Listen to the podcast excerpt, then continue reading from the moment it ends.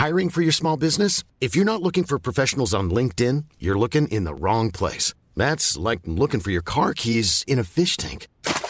LinkedIn helps you hire professionals you can't find anywhere else, even those who aren't actively searching for a new job but might be open to the perfect role. In a given month, over 70% of LinkedIn users don't even visit other leading job sites. So start looking in the right place. With LinkedIn, you can hire professionals like a professional. Post your free job on linkedin.com slash people today. Bonjour à tous et bonjour à toutes. Bienvenue dans Punchline en direct sur CNews. Un imam introuvable, mais un ministre de l'Intérieur satisfait. Gérald Darmanin s'est exprimé ce matin sur notre antenne chez Pascal Pro pour détailler le déroulé de ce qui s'est passé après la décision d'expulsion de l'imam Iqiyoussen par le Conseil d'État. Rien n'a dysfonctionné, affirme-t-il. On va y revenir longuement ce soir. L'énergie, toujours au cœur des préoccupations des Français. La ristourne à la pompe, moins 20 centimes supplémentaires aujourd'hui, fait des heureux, bien sûr, parmi les automobilistes. Mais l'hiver sera long et le gouvernement travaille sur de nouvelles mesures pour venir en aide aux ménages les plus modestes. On écoutera Emmanuel Macron qui estime que l'économie mondiale est fracturée. Voilà pour les grands thèmes de l'actualité. Nous sommes avec Eric Nolot pour en débattre, journaliste et écrivain. Bonsoir. Bonsoir, Bienvenue bonsoir à tous. à vous. Nous sommes avec Céline Pina, essayiste. Bonsoir. Bonsoir. Et Geoffroy Lejeune, directeur de la rédaction de Valeurs Actuelles. Bonsoir, mon cher Geoffroy. On va commencer par l'imam Iqiyoussen, évidemment, parce que les recherches se poursuivent pour retrouver cet imam en fuite, alors qu'il devrait être expulsé de France. Il se trouverait en Belgique, selon les informations confirmées par euh, Gérald Darmanin. On fait le point avec Geoffrey Defebvre et Thibault Marcheteau. Hassani Hussein introuvable. Après la validation mardi de son expulsion par le Conseil d'État, les forces de l'ordre se sont rendues à deux reprises à son domicile de Lourches dans le Nord. Sans le trouver, il semblerait qu'il ait quitté la France. Il n'est manifestement plus en France, puisqu'il est manifestement en Belgique, quel que soit l'endroit où il se cache. Qu'il soit d'ailleurs euh, en Espagne, en Italie, en Angleterre, euh, au Maroc, en Algérie ou n'importe où dans le monde, il ne peut plus revenir sur le territoire national sous peine d'une autre poursuite judiciaire et d'une expulsion immédiate. Ne faisant l'objet d'aucune condamnation s'il est en Belgique, le prédicateur nordiste étant déjà hors du territoire, peut être interdit de revenir en France, mais pas arrêté par les autorités belges. Actuellement, Monsieur Iqiyoussen n'est pas repris dans la base de données de la police belge comme personne recherchée. Ce monsieur ne fait donc pas l'objet d'un avis de recherche judiciaire ou administrative belge. Si Hassan Hussein, considéré à présent comme délinquant par les autorités, était retrouvé en France, il serait placé en centre de rétention administrative, sans possibilité d'être expulsé vers le Maroc, le pays ayant suspendu le laissez-passer consulaire accordé en août dernier. Voilà pour la situation euh, à l'heure actuelle. On salue l'arrivée de Franz-Olivier Gisbert. Bonsoir France. Bonsoir. Euh, Journaliste et écrivain. Merci d'être avec nous. Euh, Eric Nolot, peut-être un petit mot sur la situation assez euh, épique, on va dire.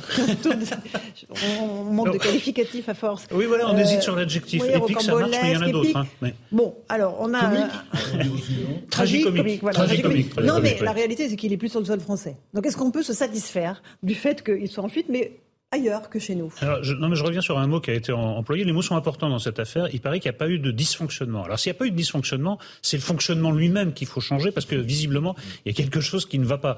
On a mis quand même énormément de temps à obtenir cette décision. C'est la preuve quand même que notre état de droit n'est pas adapté aux nouvelles menaces. Parmi ces nouvelles menaces, je classe le, séparatisme et le, salafisme, le séparatisme représenté par, cet imam.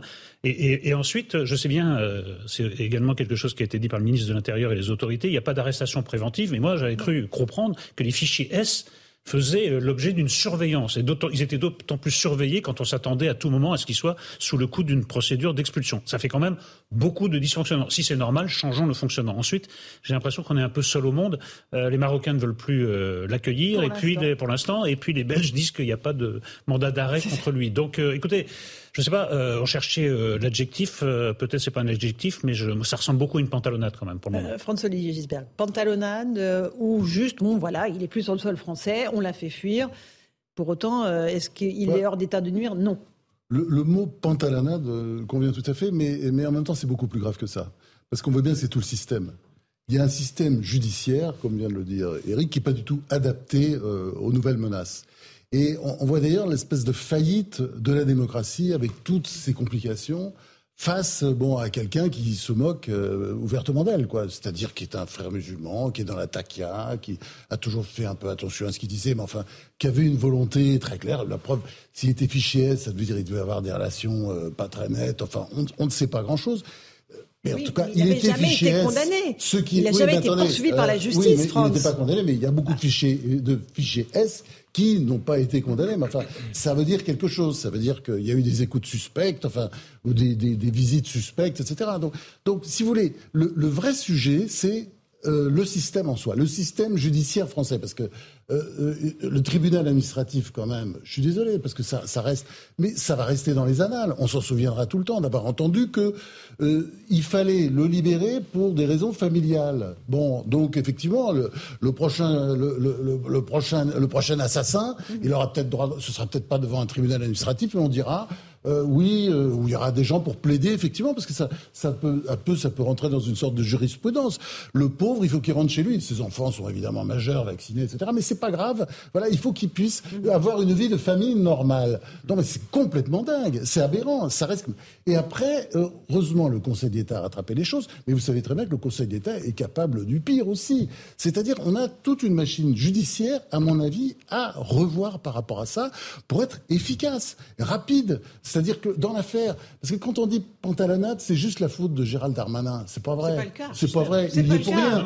C'est le hein. système et le dernier point, le fonctionnement et le dernier point les derniers aléas de la politique étrangère française qui font que, effectivement, le Maroc a envie de punir la France. Parce que c'est ça, le truc, c'est une mm. punition, mm. c'est la conséquence du voyage en Algérie, et puis des quelques phrases peut-être malheureuses sur le match de foot pour réconcilier, etc. Parce qu'il y en a un peu trop fait, peut-être, Macron. Il faut toujours faire attention. Enfin, mm. il aurait parlé un peu avec ses prédécesseurs, euh, même récents, il lui aurait expliqué que, voilà, quand on va en Algérie, il faut dire qu'on va aller bientôt au, Maroc. Et puis surtout, quand le roi du Maroc est, est à Paris pour euh, une intervention chirurgicale, c'est bien de téléphoner, de faire semblant de s'intéresser. On le fait. C'est une tradition historique qui date du général de Gaulle. Mm. Euh, pour euh, tous les présidents africains, d'ailleurs à la retraite ou pas, euh, on prend des nouvelles, on s'intéresse. Là, apparemment, on ne l'aurait pas fait, ce qui, ce qui est un peu malheureux. Céline Pina, cette affaire Hussein, toujours en fuite. Peut-être sera-t-il interpellé dans les prochaines heures. qui sait Sincèrement, c'est euh, assez navrant. Euh, c'est navrant à plusieurs points de vue. Euh, déjà, je pense qu'on a tous lu également la façon dont le Conseil d'État finit par sauver la peau du ministre. il y a un point 7 qui est très intéressant, dans lequel le Conseil d'État explique que le ministre leur a expliqué que l'homme avait tenu des propos séparatistes, violent, euh, mais qu'il n'arrivait pas à en trouver trace, notamment sur ce qui pouvait concerner euh, la remise en cause des attentats ou le soutien mhm. aux attentats suicides. Donc déjà, on se dit, c'est quand même curieux parce qu'on a vu euh, tourner sur Internet pas mal de petites séquences dans lesquelles on le voit dire des mhm. choses assez fortes. On sait aussi par ailleurs qu'il s'exprimait parfois en arabe sur d'autres chaînes on s'étonne qu'il n'y ait pas quelqu'un au ministère de, l'Intérieur arabophone qui ait pu aller chercher euh, ces documents-là. On a l'impression que ce qui a été euh, mis dans l'ordonnance euh, envoyés au tribunal étaient des choses que finalement euh, des militants, voire même de mauvais militants, auraient pu produire. Donc ça pose également la question de la qualité des services juridiques. Ce qui est essentiel, c'est faire évoluer le droit et sans doute une nécessité. Mais sur les questions d'ordre public, à une époque, on pouvait expulser des gens de manière euh, extrêmement carrée. Or, aujourd'hui, par exemple, l'ordre public paraît moins important que la question de la vie privée et familiale on est aussi dans un monde public qui a oublié quel était son rôle, qui semble être un défenseur des, droits personnels euh, et qui oublie en mmh. fait le, collectif. Euh, la défense de la nation, la défense des Français en général. Et on a, au-delà d'un dysfonctionnement du système, j'allais dire un problème peut-être quelque part de ligne à la fois sur la question de l'islamisme, mais aussi peut-être sur le rôle de l'État. C'est un petit peu quand euh, on, quand on met quelqu'un en prison, tout le monde se met à se demander si la rédemption sera au bout du parcours, sans se poser la question si le premier rôle de la prison, c'est pas déjà doter la personne euh, du milieu normal parce que justement, mmh. elle est vue comme dangereuse pour mmh. un collectif. Et on a l'impression qu'en fait, c'est l'ordre logique, euh, j'allais dire la, l'équilibre des normes qui finalement est son cul par-dessus tête, dirais-je, alors qu'en fait, si on savait bien utiliser ce qu'on a dans mm. notre droit, ça pourrait fonctionner, sauf que les juges ne l'utilisent pas de cette manière-là.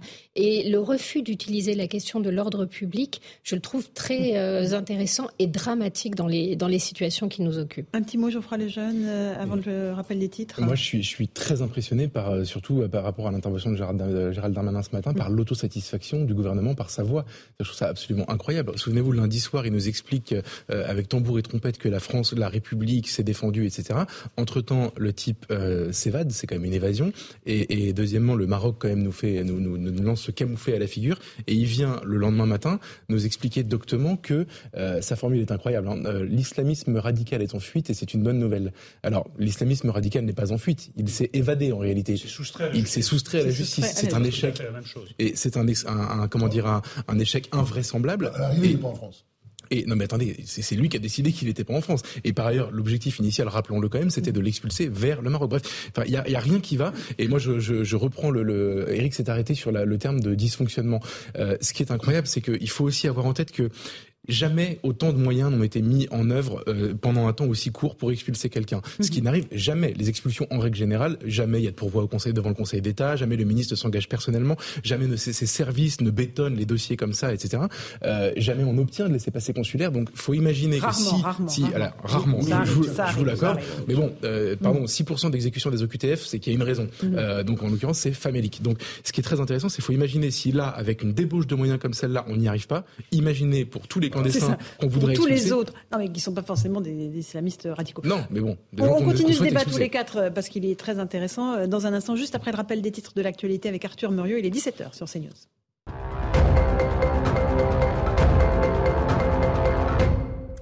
Alors que les experts de l'AIEA sont arrivés à la centrale nucléaire de Zaporizhia, l'un de ces réacteurs a été arrêté en raison d'un bombardement russe selon l'opérateur ukrainien. Le système d'urgence aurait été enclenché et une ligne électrique aurait été endommagée. Plus tôt dans la journée, Sergei Lavrov, ministre des Affaires étrangères russe, a indiqué que la sécurité de la mission de l'Agence internationale de l'énergie atomique sera assurée. Emmanuel Macron s'est exprimé aujourd'hui face aux ambassadeurs français. Objectif du président de la République, fixer le cap de la diplomatie. Une conférence annuelle des ambassadeurs qui n'a pas a pu avoir lieu pendant deux ans à cause de la pandémie de Covid. Sur fond de guerre en Ukraine, Emmanuel Macron a plaidé pour maintenir le dialogue avec la Russie. Jour de rentrée scolaire, la première ministre Elisabeth Borne était en déplacement dans un collège de la Somme. Elle était accompagnée du ministre de l'Éducation nationale et de la jeunesse, Papendiaï, qui s'est d'ailleurs exprimé à l'issue de cette visite. Il a indiqué vouloir revaloriser la profession d'enseignant. Bonne nouvelle, si vous avez une voiture, le prix du litre d'essence baisse à partir d'aujourd'hui. La ristourne de l'État passe de 18 à 30 centimes, valable sur tous les carburants. Elle s'applique dans toutes les stations-service de France. Une réduction temporaire à partir du 1er novembre. Elle redescendra à 10 centimes. Voilà donc pour l'actualité par Arthur Muriot. Merci Arthur. À tout à l'heure 17h30. On continue à parler du, du cas d'école parce que là c'est le jour de la rentrée scolaire. C'est un cas d'école. Cette expulsion ratée de l'imam Hussein. On va juste essayer de voir avec Noémie Schulz qui est notre spécialiste police-justice euh, comment ça se passe avec la Belgique parce qu'on a des problèmes avec le Maroc qui ne veut pas le récupérer. Mais est-ce que la Belgique euh, est bien au clair sur ce que nous souhaitons? Vous l'avez rappelé, il n'était pas inscrit dans les fichiers des personnes recherchées hier soir. Peut-être l'est-il à l'heure où on se parle. Est-ce qu'il y a du flottement avec euh, la Belgique? Réponse avec Noémie Schulz. Noémie. Oui, Laurence, on a pu avoir l'impression qu'il y avait un peu de flottement entre les autorités belges et françaises, puisqu'hier soir, la porte-parole du ministère de la Justice a fait savoir que l'imam Eki Houssen n'était pas signalé comme personne recherchée dans la base de données des policiers belges. Alors, on a posé la question euh, au ministre Gérald Darmanin ce matin, qui a expliqué qu'il fallait sans doute un peu de temps, que la décision du Conseil d'État remontait à mardi après-midi seulement, et qu'il fallait que les informations euh, parviennent jusqu'aux autorités belges. C'est sans doute chose faite. Il a insisté sur la très bonne coopération euh, entre la Belgique euh, et la France. Il y a donc euh, deux options maintenant. Si l'imam Eki Houssen se trouve bien sur le territoire belge, s'il est arrêté par les policiers belges, il peut être soit expulsé directement vers le Maroc si les autorités font toutes les démarches auprès du Maroc, soit la Belgique renvoie l'imam vers la France, qui semblerait le plus simple, et alors il serait placé en centre de rétention administrative en France. Il peut y rester jusqu'à trois mois, le temps que la France récupère le fameux laissez-passer consulaire. Merci beaucoup Noémie. Eric Nolot, c'est l'affaire dans l'affaire de l'affaire. Oui, moi, on je tire, plus que- on tire les tiroirs, plus on a des petites surprises. Oui, moi je trouve que le combat est inégal, en fait, Mm. entre euh, l'état de droit, nos principes et tous les recours dont disposent euh, ces gens. Parce qu'il y a les complications de l'état de droit. Alors on, on peut s'en accommoder en disant, bah, au fond, on n'est plus, euh, on n'est plus à l'époque où on embastillait les gens. Bon, très bien, mais enfin là, la complication est, est- est extrême. En plus, bon, euh, M. Darmanin, quand même, au moment où il s'exprimait, il disait au présent. Même s'il est réfugié en Belgique, eh bien, bah, il se trouve que non. Au présent, non. Peut-être à l'heure où nous parlons, peut-être. Peut-être ce sera demain après-demain. Mais c'est pas tout à fait la vérité. Alors, il y a déjà cet aspect de l'état de droit. Et puis, il y a quelque chose qui me sidère encore plus. C'est ce terreau français de soutien mordicus à cet imam et à toutes les formes de séparatisme et de salafisme qu'on trouve à l'extrême gauche. Et malgré tous les, Céline l'a rappelé tout à l'heure, malgré tous les documents dont nous disposons, ça continue à être un martyr de la liberté d'expression et de l'état de droit. Donc tant qu'on n'aura pas réglé à la fois ces complications de l'état de droit qui sont absolument inadaptées aux nouvelles situations et qu'on n'aura pas combattu un peu plus fermement ce terreau extrême gauchiste, ben on n'avancera pas. Et, et je vous signale juste, et je vous passe la parole, Franz, que depuis le mois de juin, on parle beaucoup de cet imam Hussein, euh, les euh, clics sur ses vidéos YouTube ont explosé, et donc ça lui fait une pub absolument gigantesque, C'est c'est fois 10, fois 20, voire fois 30 pour l'audience de ces vidéos. Franz-Olivier Gisbert. Ouais, ce qu'a dit Eric est important, c'est-à-dire qu'il y, a- il y a effectivement en France un soutien. Un soutien, bon, euh, assez manifeste euh, du côté du tribunal administratif, sans insulter personne. Enfin, c'est clair que, voilà, on- et, euh, il a été trouvé là plutôt, plutôt sympathique, puisque la preuve, il faut qu'il retrouve sa famille, ses enfants, qui, je le répète, sont quand même euh, Majeur. majeurs. Bon. Mais bon, c'était important pour, pour, ces, pour ces magistrats. Et surtout, effectivement, euh, dans une partie de la classe politique, euh, dans l'extrême gauche, pour ne pas la citer, moi j'étais frappé par la réaction de la France insoumise, par exemple. Bon, on, mettait en question euh, l'état, on ne mettait pas en question l'état de droit quand le tribunal administratif a décidé euh, de suspendre l'expulsion. En revanche, dès que le Conseil d'État euh, a décidé d'annuler la décision du tribunal administratif, tout de suite, euh, on a entendu une porte-parole importante de la France insoumise dire, euh, voilà, l'État, enfin voilà, euh, et, et qu'il y aurait eu des pressions du gouvernement sur le Conseil d'État, peut-être, sans doute, on ne sait pas, on ne sait les pas où sont les preuves, il y en a strictement aucune. Et si vous voulez, là, on, on- on voit bien qu'il y a, euh, alors euh, on peut, on peut donner tous les noms à, ces gens-là, mais enfin c'est clairement des gens qui sont euh, dans un, euh, oui, dans, euh, qui sont des collaborationnistes. On- C'est comme ça qu'on les appelait autrefois, mais il y a, quelque chose de, cet état d'esprit-là. Et je crois que. Vous dites qu'ils sont des collabos. oui, bah, bah, c'est quelque mot, chose vous de. c'est- une connotation très Oui, bah, forte. je dis pas le mot, euh, mais, Ah, mais si, vous vous dites, très bien. Non, mais c'est une, con- mais c'est la réalité. C'est la réalité. C'est-à-dire, on va pas, faut pas se le cacher. Donc, ça veut dire, il faut débattre, discuter avec eux et à visage découvert. D'ailleurs, le problème de l'imam aussi, il faut discuter à, à visage découvert parce qu'il y en a marre aussi de cette takia qui lui permet à ses frères musulmans de dire un peu le contraire de ce qu'ils pensent tout en continuant à aller parce que tout ça, c'est dans, c'est dans l'islam. Ça s'appelle la takia et il y a tout, c'est la pratique régulière des islamistes. Je parle pas des musulmans. Non, Là non, aussi, il faut toujours mettre à part les musulmans, les islamites, ce sont pas les mêmes. Enfin, c'est clair que cet imam, il est euh, islamiste avant d'être musulman. D'accord. Euh, Monsieur Lejeune, vous vouliez rajouter quelque chose Mais, sur, en euh, fait, certains penseurs du djihad ont expliqué, ont écrit, il y a des, des formules célèbres pour ça, pour expliquer ça, qu'ils se serviraient de nos lois pour nous coloniser. C'est exactement ce qui est en train de se passer. Et le, le- la, disons qu'en fait, on peut dire qu'on assiste à une forme de dérive de l'état de droit. Moi, je connais personne dans ce pays qui remet en, qui remette en cause l'état de droit. En revanche, ce qu'il est, devenu- ce qu'il est devenu et à qui il profite est clairement une dérive à laquelle il faut mettre fin. Et je pense que nous sommes frappés par la maladie des droits de l'homme. Franz disait à juste titre, euh, se moquer à juste titre de la décision du tribunal administratif qui parle de la vie privée, droit à la vie privée, etc. Mais c'est pas sorti de nulle part. C'est pas juste l'appréciation d'un juge qui tout à coup dit le pauvre, on va le priver de ses C'est enfants. du délire, hein, on est bien d'accord. Mais c'est délire complet, quoi. C'est incroyable. Où est la justice là? Mais, justement, je suis absolument d'accord. Sauf que sur quoi se fonde le tribunal administratif pour euh, sortir, euh, pour pour euh, s'opposer à l'expulsion de, de, de l'imam Yakoussen sur la Convention européenne des droits de l'homme? C'est-à-dire que encore une fois, comme ces, ces, ces, ces textes, ces conventions euh, sont interprétés systématiquement par un juge dans un sens ou dans l'autre, en l'occurrence, c'était dans le mauvais sens, euh, et qu'elle L'Europe en question, euh, d'ailleurs, elle, a soutenu, elle a soutenu la décision française. hein. Je dis pas. C'est rare, c'est rare. Mais- enfin, Faut le noter, Mais quand vous tombez, mais quand vous sur un juge qui a décidé d'interpréter dans ce sens-là euh, la Convention européenne des droits de l'homme en l'espèce, eh ben vous autorisez ce genre de choses. Donc il faut se reposer aussi la question. Euh, L'état de droit est brandi comme, quel- enfin, le- le- comme quelque chose de- de- d'intouchable, etc. Mais le droit en tant que tel, c'est quelque quelque chose qu'on change régulièrement. Le, principe d'une loi, c'est qu'elle change le droit.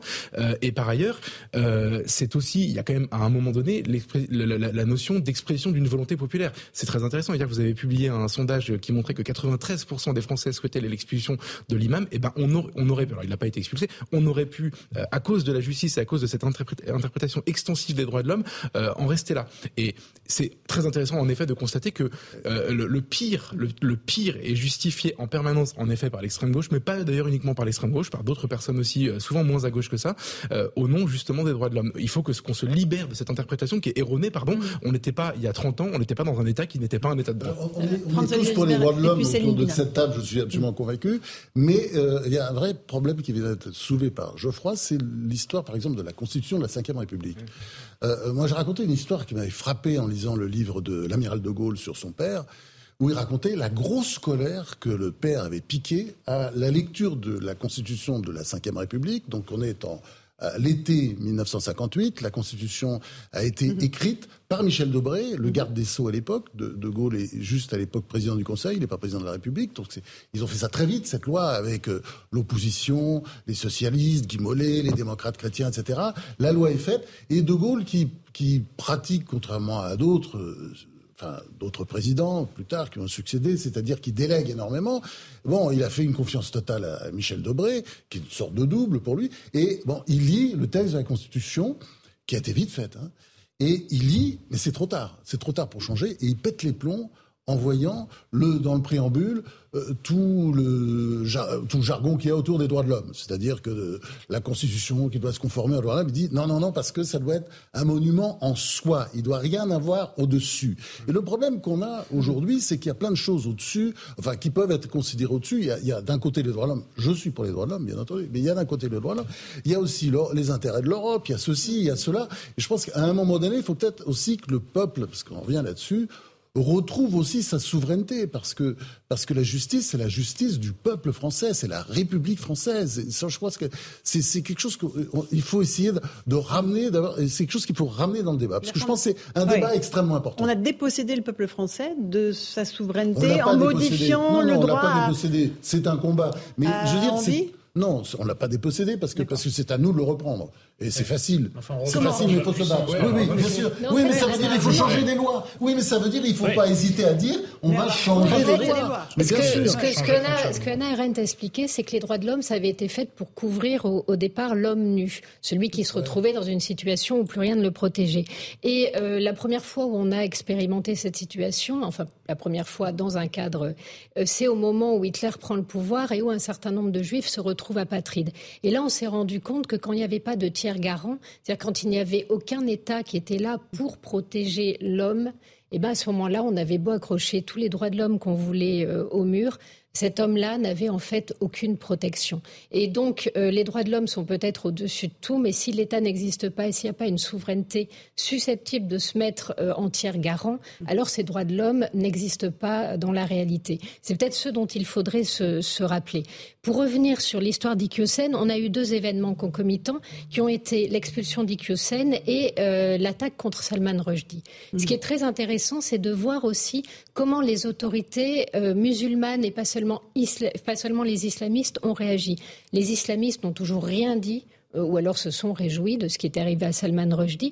Mais on a un certain nombre d'acteurs qui nous sont présentés en règle générale comme étant des acteurs plutôt musulmans, alors que quand on creuse, on sait qu'ils ont euh, une histoire comme Tarek Oubrou liée aux frères musulmans. Bah, Tarek Oubrou, qui a trouvé l'énergie, euh, beaucoup d'énergie pour défendre Hassan Iqiyoussen, n'a pas eu un seul mot euh, sur Salman Rushdie. Je ne sais pas si vous avez vu passer la réaction de Jean-Luc Mélenchon sur Salman Rushdie. Je ne sais pas si quelqu'un a vu Yannick Jadot s'exprimer sur Salman Rushdie. Non, il y a le directeur de la mosquée de Paris a réagi. Oui, il a réagi dans un tweet qui est extrêmement scandaleux. Ça a fait un tel scandale qu'il a dû le retirer. Parce qu'il disait quoi? Non, mais c'était avant ça. Euh, en fait, non. Le 12, euh, ça nous éloigne un tout petit Salman peu, Rushdie est poignardé le 12. Le 13, le recteur fait un tweet qu'il retire dans l'après-midi parce que tout le monde hurle sur les réseaux sociaux. Un tweet très bizarre sur les mécréants euh, qui peuvent être frappés à la nuque, etc. Et deux jours après, va faire des excuses et à ce moment-là, va prendre une position impeccable. Mais il aura fallu quand même un grand scandale pour que ce monsieur se décide à dire qu'attaquer Salman... très bien, c'est un truc qui a été fait. Non, non, non, il a mis, il a mis deux, trois jours. Il a mis deux, trois jours et, et les mots qu'il utilise pour expliquer que c'est un scandale, ce qui est arrivé à Salman Rushdie, on, si on les lit de très très près, jamais ils ne condamnent euh, objectivement euh, l'acte. C'est extrêmement ambigu. Donc on a un vrai souci là aujourd'hui y compris avec certains représentants du culte musulman, ce qui n'est pas étonnant. C'est-à-dire que le problème, c'est qu'on ne donne pas à des gens qui sont des démocrates, à des gens qui peuvent être des laïcs tout en étant des croyants musulmans, on leur donne pas énormément de place pour s'exprimer. On tend les micros au pire, mais ce faisant, leur influence est de plus en plus grande.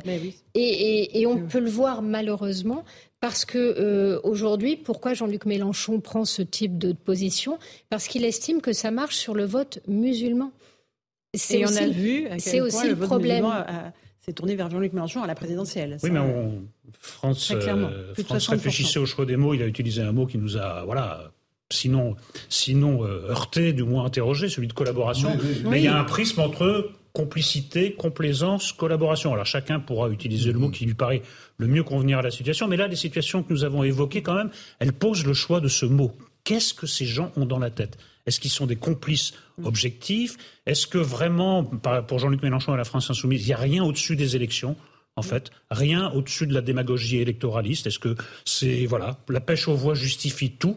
Et c'est d'ailleurs assez insultant pour les musulmans eux-mêmes, en fait. Mhm. Parce que c'est considéré que tous les musulmans sont complices de l'assassin, ou celui qui a, en tout cas, tenté d'assassiner Salman euh, Rushdie, et qui sont tous euh, des partisans de l'imam Hussein. Ce qui est vraiment pas le cas. On a tous été abordés dans la rue par des musulmans qui vous disent euh, ils sont horrifiés par un acte et, ils condamnent l'autre. C'est très important, ça, justement. J'ai l'impression qu'il y a une dichotomie entre ce, le parti, une partie des médias, euh, de la gauche ou de l'extrême gauche française, et puis euh, les musulmans qu'on peut rencontrer dans la rue et qui sont tous choqués et qui nous le disent, et qui nous le disent avec euh, parfois beaucoup de force et même de, la violence. Non, mais ça, c'est quelque chose qu'il qui, faut dire. Et, alors, quand on nous dit, par exemple, il faut, donner la parole un, peu plus, par exemple, à, ceux qui, ne pensent pas comme bon, qui pensent pas comme les collabos, comme c'est l'expression que j'employais tout à l'heure.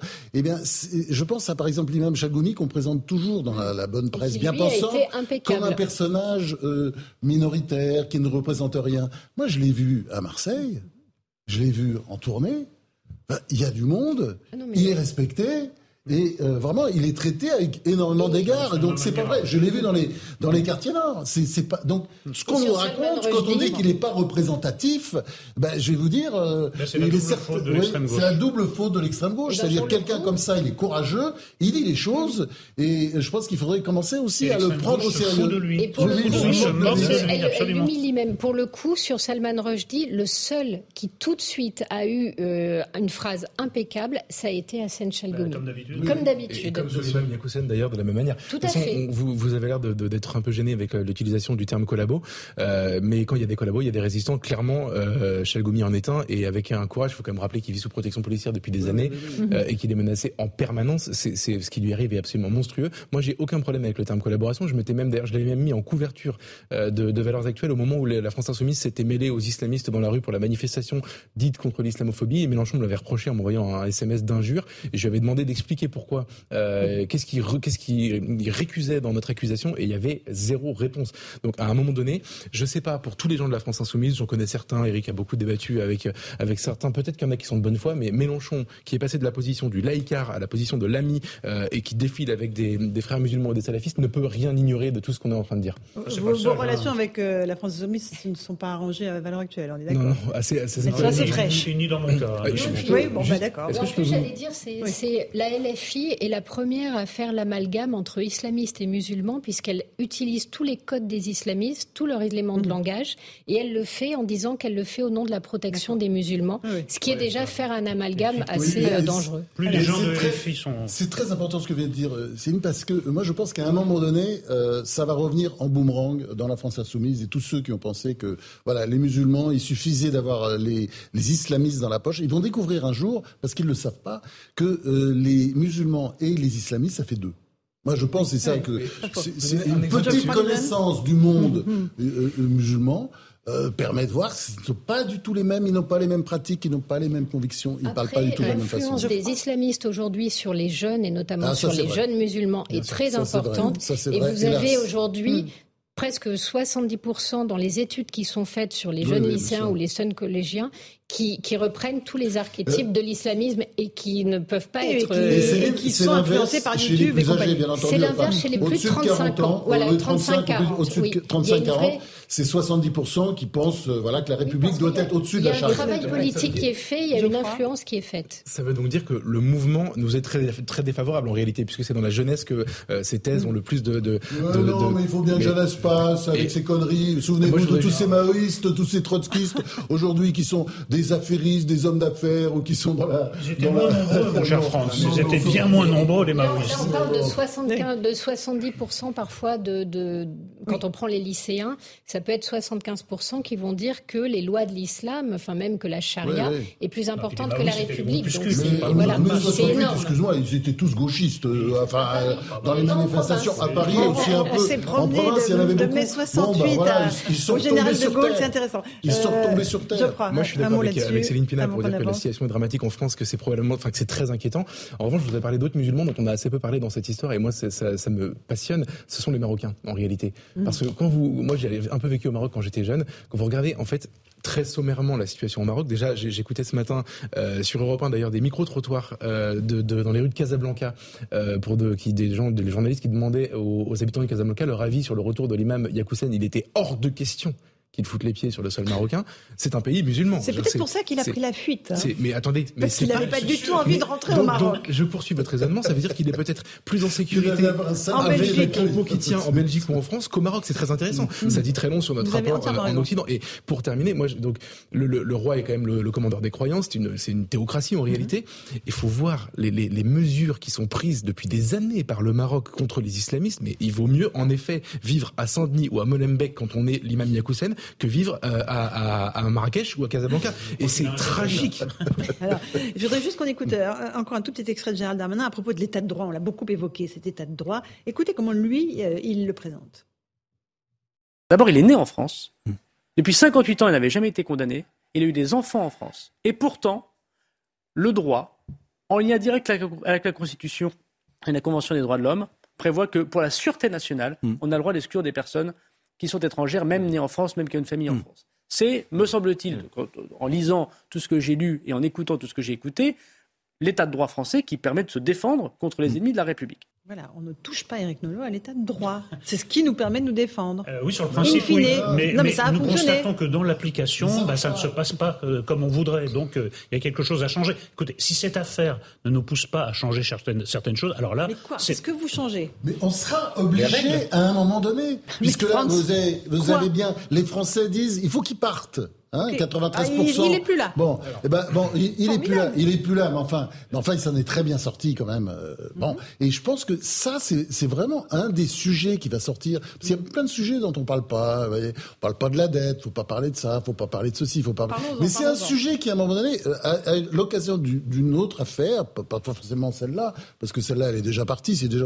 Mais à un moment donné, les, Français sont tellement choqués. Imaginez que le Conseil d'État, par exemple, ait avalisé la, la, la, la ah, décision du tribunal administratif, qui est une décision, mais absurde. Enfin, c'est complètement dingue la façon de légitimer cette décision, mais on, on, on marche sur la tête complètement. C'est vraiment le, le, système de la, de la, la justice à l'envers. Les, les, victimes sont les bourreaux, les bourreaux sont les victimes. Enfin, on, on se, on se demande comment des magistrats peuvent. Il faut changer. C'est déjà un bon programme. Non, il faut que, il faut rendre la vie difficile aux ennemis de la République, c'est tout. Je trouve que les ennemis de la République ont la vie trop facile en France, non seulement du, au regard de l'état de droit et au regard des soutiens qui continuent Vous avez un type qui n'a pas été condamné, je vous le rappelle, que la justice n'a jamais inquiété. sont subventionnés très souvent par des municipalités et puis souvent aussi par la communauté européenne. Faut pas, faut pas, par l'Union européenne, il faut pas oublier ça. Il faut le rappeler. ils sont subventionnés, c'est-à-dire ils sont payés, on les paye. Ceux qui osent se dresser contre eux se font traiter de fascistes, de racistes,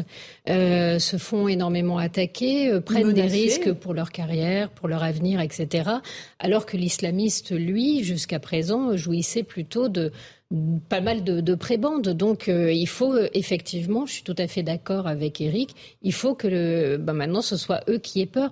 Mais au-delà de ça, par exemple, il est très bien Gérard Darmanin, mais est-ce qu'il pourrait, euh, Gérald Darmanin, est-ce qu'il pourrait nous expliquer pourquoi euh, tous les instituts de formation d'imams en France sont tenus par les frères musulmans? Pourquoi est-ce qu'on subventionne le lycée Averroès qui est tenu par les frères musulmans et qui affiche clairement son but de créer une élite qui soit l'élite qui puisse diriger les forces séparatistes? À un moment donné, pourquoi est-ce qu'on subventionne nos propres ennemis? On peut aussi lui poser cette question-là et lui demander ce qu'il a l'intention de faire je, je, trouve qu'il en a plus fait que la plupart euh, de nos politiques. Donc je le lui reconnais et je le remercie, il n'y a aucun souci. Mais il y a quand même beaucoup de travail et beaucoup de choses sur lesquelles on ne dit rien et qui sont en hmm. fait euh, là où les, les islamistes tirent leur force. Euh, c'est fini pour vous, Geoffroy Lejeune ah non, moi, je si, si vous demandez, allez-y, allez-y. Vous demandez des solutions. Euh, oui, une solution, parce que là, qu'est-ce qu'on change et, en fait, il va falloir assumer euh, la, la volonté de vraiment réussir ce qu'on vient de rater. déjà, pour commencer, il y a 30 ans, le, le, le, droit administratif, notamment en ce qui concerne les, les expulsions d'étrangers dont on ne voulait plus sur notre sol, était beaucoup moins compliqué qu'aujourd'hui. Il y avait moins de possibilités de recours, et à l'époque, on était dans un état de droit. Donc je pense qu'il faut défricher ça. C'est pas normal. On a accumulé les droits de la défense en permanence, qui font à la fin, encore une fois, je raconte souvent cette anecdote, mais aujourd'hui, si vous, s'il y a une OQTF qui est prononcée contre un clandestin et qu'il refuse au moment de prendre l'avion de faire un test PCR, il reste sur le territoire. On ne peut plus expulser des gens, c'est quasiment impossible. Le chiffre de 6% d'exécution des OQTF, c'est pas juste qu'on n'a pas de chance, c'est qu'on s'est, on s'est organisé nous-mêmes pour ne plus jamais y arriver. Et je rappelle que ce chiffre, on y est en 2022 alors qu'il y a trois ans, le président de la République avait promis qu'à la fin de son mandat, on serait à 100%. 100% Ce sont des choses qu'on peut changer, nous, faut le décider. Et ensuite, il y a une deuxième chose. Encore une fois, le droit à la vie privée et familiale, c'est pas une invention d'un juge un peu fou d'extrême gauche, etc. C'est la Convention européenne des droits de l'homme. Donc, tant qu'on est dans les, dans, les, dans les mains, dans les griffes euh, de cette interprétation des droits de l'homme, on ne peut plus rien faire. Je, précise que tous les pays qui ont lutté ça efficacement... Ça ne vous a pas échappé qu'Emmanuel Macron a été réélu et que ça ne figurait pas dans son programme. Je suis et que Marine Le Pen qui le, elle le souhaitait a été battue. Je suis complètement d'accord avec vous. Non, mais euh, attendez, je suis d'accord avec vous. Je, je, entre guillemets, je fais pas le reproche mm. euh, d'avoir gagné les élections sur un autre terrain. Juste, il l'avait promis avant dans son premier quinquennat. Et pour terminer là-dessus, tous les pays qui ont, euh, comment dire, durci le ton sur la question de l'immigration, des expulsions, etc., l'ont fait en sortant temporairement euh, des accords qui les liaient à, notamment à la Convention des exemples, hein. Mais la Grande-Bretagne, la Suède, la Suède qui a une politique depuis une dizaine d'années. L'Espagne. Voilà. Vous n'avez pas cité l'Espagne hier, non Non. Je crois pas. Ok. Alors, Eric Nolot? Oui, que cette affaire serve à quelque chose. On a dit que c'était un cas d'école. Qu'est-ce qu'on fait? On attend le prochain cas d'école et puis le prochain cas d'école. Non, il y a, voilà, il y a des choses fondamentales à changer. Évidemment, c'est très technique. C'est pas euh, comme ça autour d'une table qu'on va le décider. Il faut voir les textes, la compatibilité entre les textes, mais ça ne peut pas rester comme ça. Tout simplement, vous le voyez sur, le, les, sondages en font foi. Les Français sont révoltés et c'est pas parce que c'était pas au programme d'Emmanuel Macron. Je vous le dis, rien ne changera. le prochain imam, on n'en parlera pas. S'il vous plaît. Non, je, je vais donner. Je suis absolument d'accord avec Rien ne changera. Je vous le dis la raison pour laquelle on en a parlé, c'est que. Je pense, je pense qu'à un moment donné, ça, ça, montrera à un moment donné, le sujet viendra sur la table. On sera obligé, comme, comme je parlais tout à l'heure de la dette, qui est un sujet, bon, pour l'instant, c'est reporté, et puis ce sera peut-être dans 5 ans, ou dans. On ne sait pas, mais à un moment donné, ça arrivera, parce que à force de grimper, ben, il faudra régler les problèmes. Et puis, vous avez aussi de l'autre côté une histoire, enfin, cette histoire-là qui a énormément choqué, mais un jour, on aura peut-être une histoire encore plus énorme. Et oui, mais elle ne sera pas médiatisée par le, par le gouvernement. Ça, croyez-moi, elle passera sous les radars. Absolument Allez, dernier mot là-dessus. Mais absolument d'accord avec vous, Laurence. Pourquoi on en a autant parlé? C'est parce que le gouvernement avait décidé d'en faire un cas d'école. Il pensait que c'était tellement facile d'y arriver parce que c'était tellement grossier que ça marcherait. Pas de chance, ça n'a pas marché. Mais donc du coup, en effet, sans la décision de Gérald Darmanin de le médiatiser, ça peut. Parce que des imams Yakoussen, il y en a pas un seul. Et par ailleurs, on n'essaie pas d'en expulser euh, tous les tous les dix ans. C'était tout les tout le temps. Il y a tout le temps des affaires comme ça dont on ne parle jamais. Moi, je suis d'accord avec vous. Malheureusement. Céline Pinal, le tout dernier mot? Sur cette affaire. Après, on va passer complètement à autre chose. J'aimerais ne pas être d'accord avec vous, Laurence, mais j'avoue que je suis euh, assez pessimiste, d'autant que fondamentalement, on a un président qui n'a pas vraiment de rapport à ces questions-là euh, et qui va devoir manger une crise euh, économique extrêmement lourde. Et euh, à mon avis, tout sera écrasé par ça, alors même que les difficultés économiques vont renforcer les besoins d'avoir des réponses sur ces terrains. Là également, sur le terrain de la protection, euh, quelle mm. qu'elle soit. Vous me faites la transition merveilleuse pour la suite. Non, je, je Vous êtes un optimiste de nature, oui, mais, oui, mais attendez, je suis désolé, il y a des moments dans l'histoire, il y a des fractures, il y a des gens qui arrivent, qui changent les choses. Alors c'est sans doute pas évidemment Emmanuel Macron qui, qui, fera ce changement, mais à un moment donné, vous avez des gens, il se passe des choses dans ce pays assez régulièrement. Ah c'est sûr. oui, il y a des sursauts, ça arrive. Le sursaut, c'est un très bon livre, ça, il me semble. Euh, on fait une petite pause, on se retrouve dans un instant, on parlera du pouvoir d'achat euh, évidemment avec la grande crainte des Français euh, face à ce qui se passe et ce qui se prépare pour cet hiver. A tout de suite dans Punchline sur On se retrouve dans Punchline avec Franck Olivier Gisbert en pleine forme, Eric Nolot, pareil. Mais voilà, Geoffroy Lejeune de Valeur Actuelle et Céline Pina. Mais tout de suite, c'est le rappel des titres de l'actualité avec Arthur Muriot. Il est 17h30 sur CNews.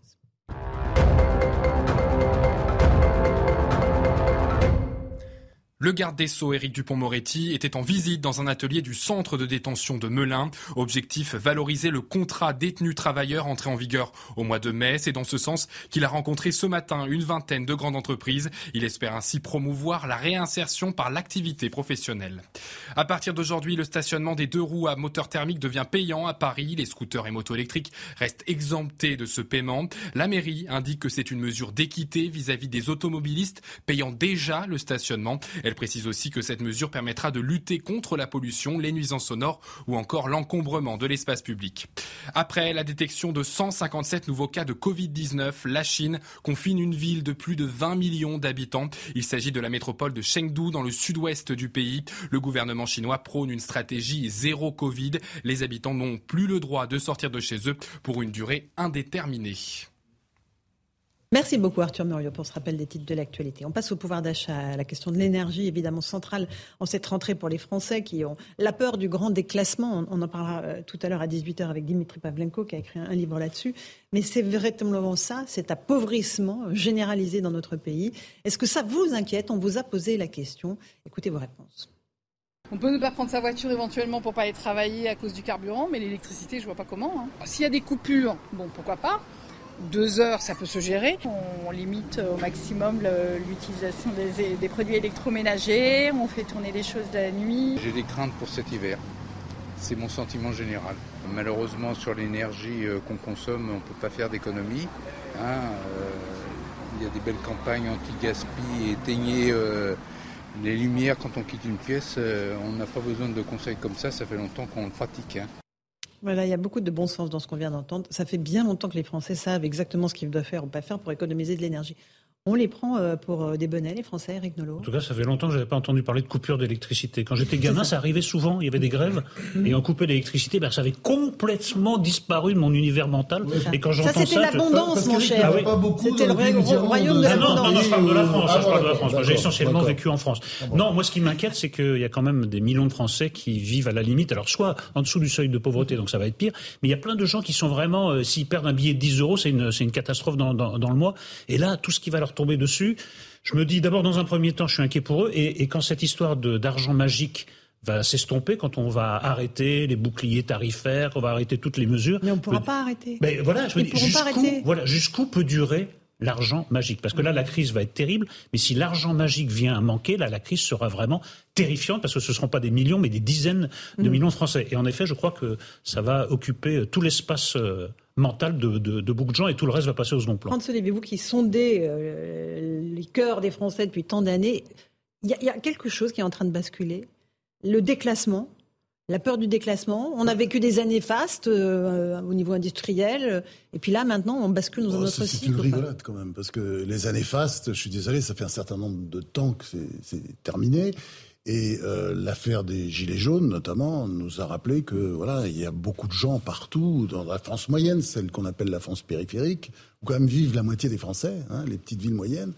Euh, cette France-là, elle était euh, au-dessous du niveau de la mer. Ils en bavent, ces gens-là. Donc, euh, bon, on, va on redécouvre ça, mais effectivement, le vrai problème, c'est l'énergie, l'électricité. Euh, bon, et, là, je pense qu'il euh, il faut aussi qu'on tire des conclusions de tout ça. Il faut pas se souvenir quand même qu'il y a enfin comment dire, c'est une, une, invention française quasiment, hein, ce nucléaire civil. Bien sûr. De Gaulle, euh, Pompidou, Giscard, Mesmer, qui a joué un rôle important là-dedans aussi. Ça a été poursuivi par Chirac, par Sarkozy, par, enfin. Bon, ça a commencé à, se casser avec Hollande. À un moment donné, les Verts, on, on, on enfin comment dire, c'est une sorte de partie charnière que tout le monde voulait avoir dans la main. Et effectivement, ils ont fait pression pour que, voilà, on arrête le nucléaire comme l'ont fait leurs amis. Euh, oh, oui, on n'a pas arrêté le nucléaire. Non, non, mais qu'on arrête le nucléaire parce que c'était quand même plus ou moins dans les programmes. On va arrêter d'ailleurs. Euh, Macron, euh, ah oui, quand même me souvenir que ressorti au, au départ, il devait, voilà, il devait supprimer six réacteurs. Bon, heureusement, il va en refaire 12, je crois, c'était les dernières annonces. Bon, enfin bref, on crée, ce qui montre d'ailleurs la difficulté d'être patron de l'EDF en France, puisqu'on a des ah instructions évidemment contradictoires. Euh, il faut repartir. Non, non, non, vous arrêtez tout. Ah non, on repart, etc.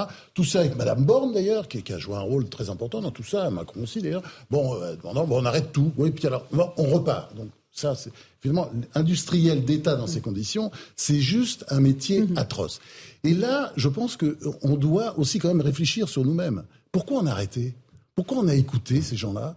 Pourquoi? Parce que le vrai sujet, Parce qu'ils étaient à la mode? J'entendais le discours de Mélenchon dimanche, j'ai vu en direct, qui nous disait euh, voilà tout ce qui tout le mal qu'il pouvait penser du, nucléaire, de la corrosion, etc. Mais je ne comprends pas son discours parce que euh, c'est vrai que le nucléaire est dangereux, d'accord. Mais est-ce que les énergies fossiles, ça n'est pas dangereux aussi?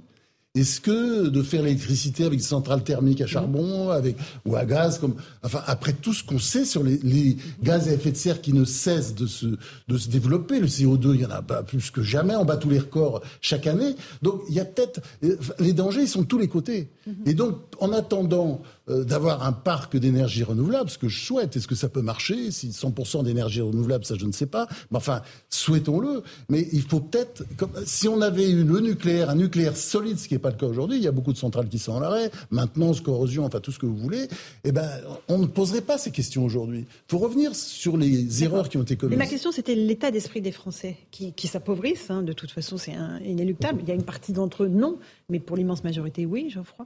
Est-ce que il y a ce sentiment d'un éclatement à l'œuvre et l'histoire de la filière du nucléaire euh, en est un exemple éclatant. Euh, honnêtement, euh, Dimitri Pavlenko, qui, sera là dans quelques instants, vous l'expliquera de manière lumineuse, comme il le fait dans son livre. Moi, je suis frappé dans les réactions que vous avez passées tout à l'heure des Français par soit l'apathie, soit la bienveillance généralisée. C'est-à-dire que, en gros, les gens s'apprêtent à vivre un.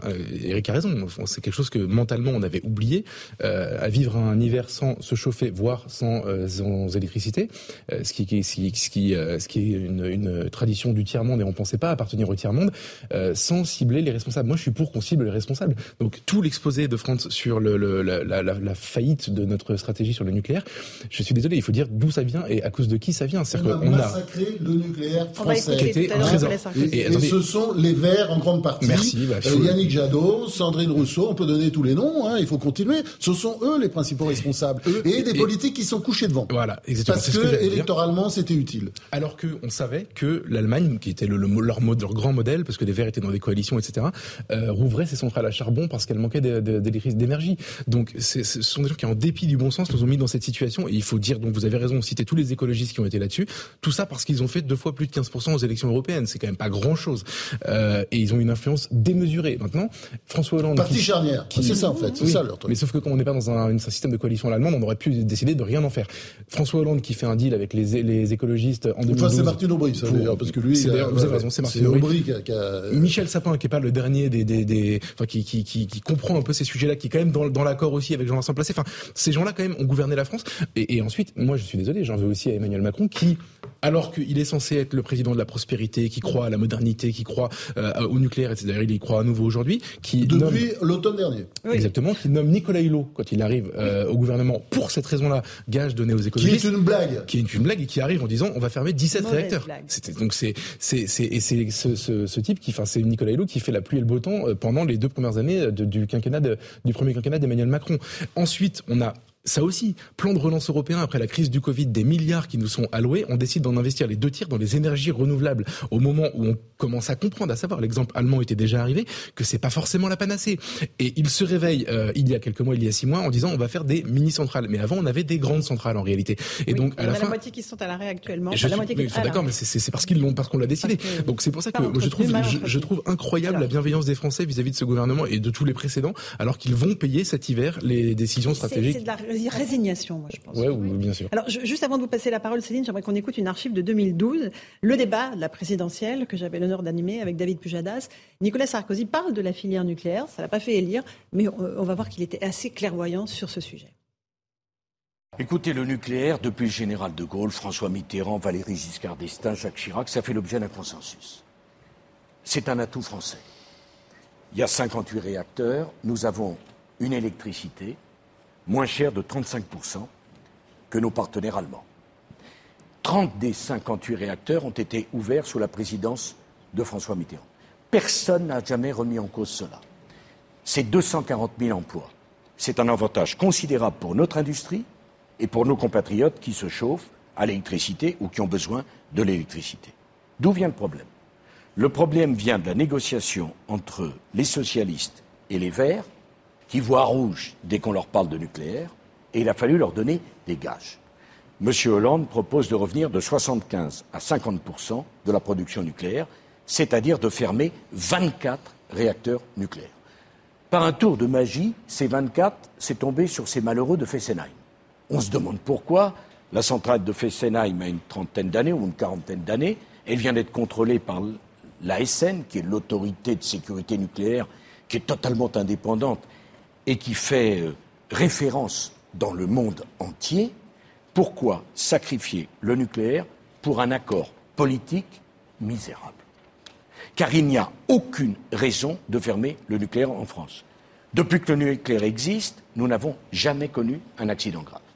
Quand il y a eu l'affaire de Fukushima, nous avons décidé d'auditer la totalité de nos centrales pour voir quelles conclusions nous devions tirer de cela. Mettre à bas le nucléaire parce que Mme Joly fait 2,30% des voix, c'est un choix gravissime. Nous n'avons pas de pétrole, nous n'avons pas de gaz, nous avons le nucléaire. Euh, aujourd'hui, ça résonne de façon assez euh, incroyable, Franz-Olivier Gisberg. On est en 2022 et on est euh, obligé parce que regardez, même Hollande, c'est la moitié. Il voulait arriver à 50% euh, d'énergie nucléaire. Donc on n'était pas encore dans. Mais aujourd'hui, on a le sentiment. Enfin bon, c'est en train de changer. C'était aussi l'objectif d'Emmanuel Macron de ramener le mix énergétique à 50%. Mais il y avait cette idée que voilà, il fallait reculer, reculer, reculer. Et aujourd'hui, on en est là. Et ça, c'est notre responsabilité, c'est notre faute collective. Et franchement, il y a quelques années, quand vous disiez ça, vous passiez vraiment comme un pour un abruti, un dangereux, un type très dangereux. C'est étrange, enfin, cette espèce de masochisme français, parce que ouais, c'était un beau pays qui a inventé des tas de choses. Et là, ça a été extraordinaire ce qui s'est passé. Et rien, euh, euh, rien ne dit que pour, on peut retourner encore vers le, vers le nucléaire. Mais simplement, il faut se dépêcher, là. Il faut, faut éviter cet effondrement d'une entreprise, d'une belle entreprise française qu'on a littéralement euh, massacrée à force de lui donner des ordres contradictoires. Il y aurait des conséquences. Hein. Je suis désolé, mais Jean-Bernard Lévy, devant euh, le, MEDEF, a expliqué quand même de manière euh, lumineuse les conséquences de, des décisions des dernières années sur les prochaines années. Le nucléaire, c'est pas un truc qu'on ah oui, décrète. Ah, voilà, c'est ça. A, 3-4 ans pour former les ouvriers. Et ça renforce, Céline Finale, le sentiment de déclassement qu'ont les Français parce qu'ils ils réalisent que leur filière nucléaire, elle, est, elle est euh, sur le flanc, en vérité. En fait, ils réalisent qu'il n'y a pas grand-chose qui les protège dorénavant, parce que quand on reprend justement ce qu'a dit euh, le, patron d'EDF devant le, le, MEDEF, ce qu'il explique, en gros, c'est qu'aujourd'hui, l'entreprise n'a pas les moyens de faire les investissements nécessaires. Honnêtement, ce serait une entreprise privée, elle serait largement en faillite, puisque ses actifs sont euh, moitié moins que, largement moitié moins même que ses dettes, et tout ça, je chiffre en milliards. Donc la question, c'est combien de milliards on derrière puisque ce qu'on voit, c'est que malgré tout, une partie et la plus grande partie de nos centrales a des soucis. On a le seul moyen de maintenir un certain nombre de réacteurs euh, en vie, y compris euh, à l'heure actuelle, c'est euh, de baisser les normes de sécurité, et c'est ce qu'on est en train de faire. et pendant ce temps, les fameuses 12 petites centrales, on ne sait encore pas les construire. Donc c'est dire si, avant qu'elles sortent de terre, il va falloir quand même pas mal de, de travail. Donc en attendant, ce que vont voir les Français, ce qu'ils commencent à voir, c'est qu'ils arrivent dans leur supermarché, tiens, il y a des rayons qui sont vides. Ce n'était pas le cas avant. je ne dis pas que c'est l'URSS dans les années 60, mais ça fait un choc. Euh, ça fait un choc quand ils viennent prendre leur essence à la pompe. Ils ont un choc quand euh, aujourd'hui on les appelle pour leur dire ah bah tiens au fait on va renouveler vos contrats et puis figurez-vous que les tarifs euh, ont changé. Et il y a un certain nombre de personnes qui commencent aujourd'hui à se demander si elles vont pouvoir se chauffer tout l'hiver. Et encore ils sont pas devant.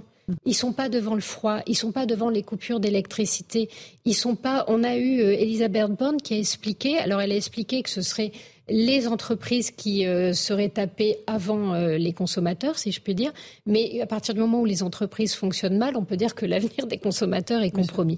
La, la réalité, c'est qu'aujourd'hui, ils vont subir très très vite les effets euh, de 40 ans de, de, bêtises politiques et que malheureusement, ceux qui sont en train de, leur de les diriger sont le pur produit de tous ces choix plus ou moins libéraux qui ont été faits et qu'en fait, le seul discours qui leur serve, mmh. c'est la ressucé de ce qu'ils ont entendu quand on les a euh, comme ça mhm. privés finalement de leur atout. Euh, le déclassement est double, parce que c'est le déclassement de l'appauvrissement et c'est le déclassement du pays parce que la puissance française tient sur le nucléaire.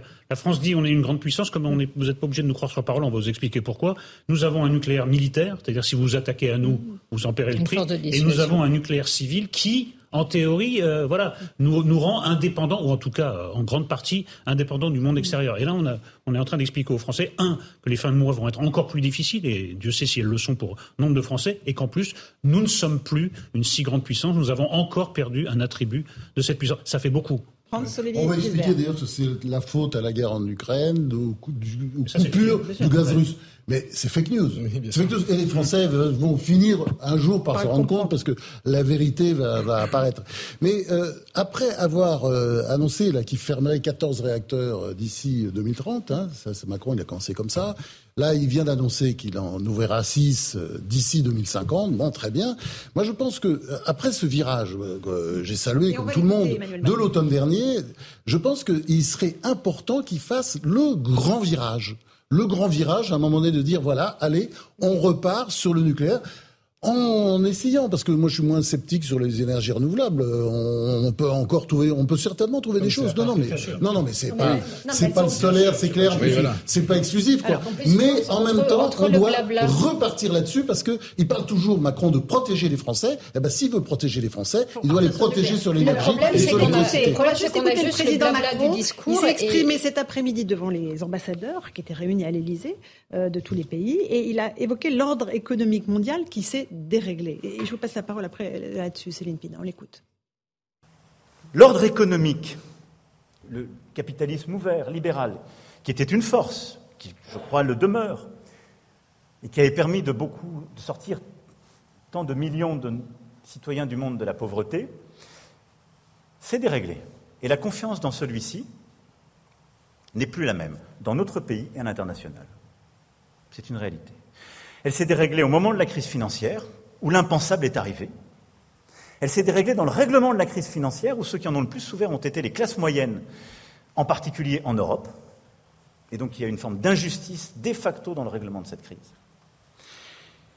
Et elle a contribué à fragiliser le consensus international sur ce modèle et au fond son extension dans nos frontières et à l'extérieur. La réalité de la crise climatique que j'évoquais et de la crise de la biodiversité ont montré aussi, en même temps que les inégalités dans nos sociétés, que ce modèle-là n'était plus soutenable parce qu'il ne pouvait plus laisser tant d'externalités gérées par d'autres. Le climat et l'équilibre social sont des externalités du modèle financier qui ne sont pas réintégrées en celui-ci. Céline Pina, vous avez du mal à suivre le raisonnement du président? Sur le capitalisme. Bah, en fait, voilà. sincèrement, j'ai l'impression d'une mauvaise rédaction de Sciences Po faite pour en mettre plein la vue à un prof dans lequel on se dit plus j'aligne les mots de plus de trois syllabes, meilleure sera ma note. On s'en Externalité, c'est pas compliqué. Mais c'est surtout on s'en fiche éperdument. Que le euh, capitalisme s'est déréglé, non. Non, non, euh, moi je suis, je, suis pas venue écouter une conférence. À un moment donné, euh, si monsieur vient de se rendre compte que le capitalisme s'est déréglé ou que la mondialisation ne fonctionne plus, j'ai envie de lui dire bienvenue à toi dans le club. mais, mais c'est surtout, euh, t'es pas là pour me faire un cours tu es président de la France, qu'est-ce que tu proposes? Et en plus, il y a un certain... le président, Céline Pina. non, non, je ne me permettrai pas. Vous avez tout à fait raison. Ce sera un manque de respect et, j'aurai honte après. Donc, vous êtes le président de la France. Quelles sont vos propositions? Et surtout, ce qui est très gênant à entendre, c'est ce côté euh, la mondialisation euh, a tout fait. On a envie de lui demander, euh, tiens, justement, il n'y a pas très longtemps, tu essayais de voler le nom du CNR. Ce qui a fait la prospérité de la, France, c'est quelque chose de très intéressant, une union entre le public et le privé, et notamment un vrai travail sur des filets de secours pour la population, sur une sécurité sociale dont aujourd'hui les trois quarts des Français se demandent si leurs enfants la connaîtront. Mmh. Donc, euh, euh, ce qui est et pareil, de la même manière, quand on parle de l'Europe, regardez, on a fondé l'Europe sur l'idée de la souveraineté alimentaire et de la souveraineté énergétique. Et on l'a fait en se disant qu'en s'alliant, en travaillant, et pas en mettant en place des politiques de concurrence, mais au contraire en mettant en place des politiques de coopération, on allait être plus fort, on allait peser. Elle est où cette politique? Pourtant, cette politique, elle, elle a donné vraiment des atouts à l'Europe. Aujourd'hui, l'Europe qui est détestée, c'est pas celle-là. C'est cette Europe de la concurrence, c'est cette Europe qui affaiblit tous les pays sans rien offrir comme protection nouvelle. En revanche, d'une Europe de la coopération dans un monde qui s'effondre, mm. on aurait peut-être besoin. François-Olivier Gisbert, le mot de la fin, ce, discours d'Emmanuel Macron.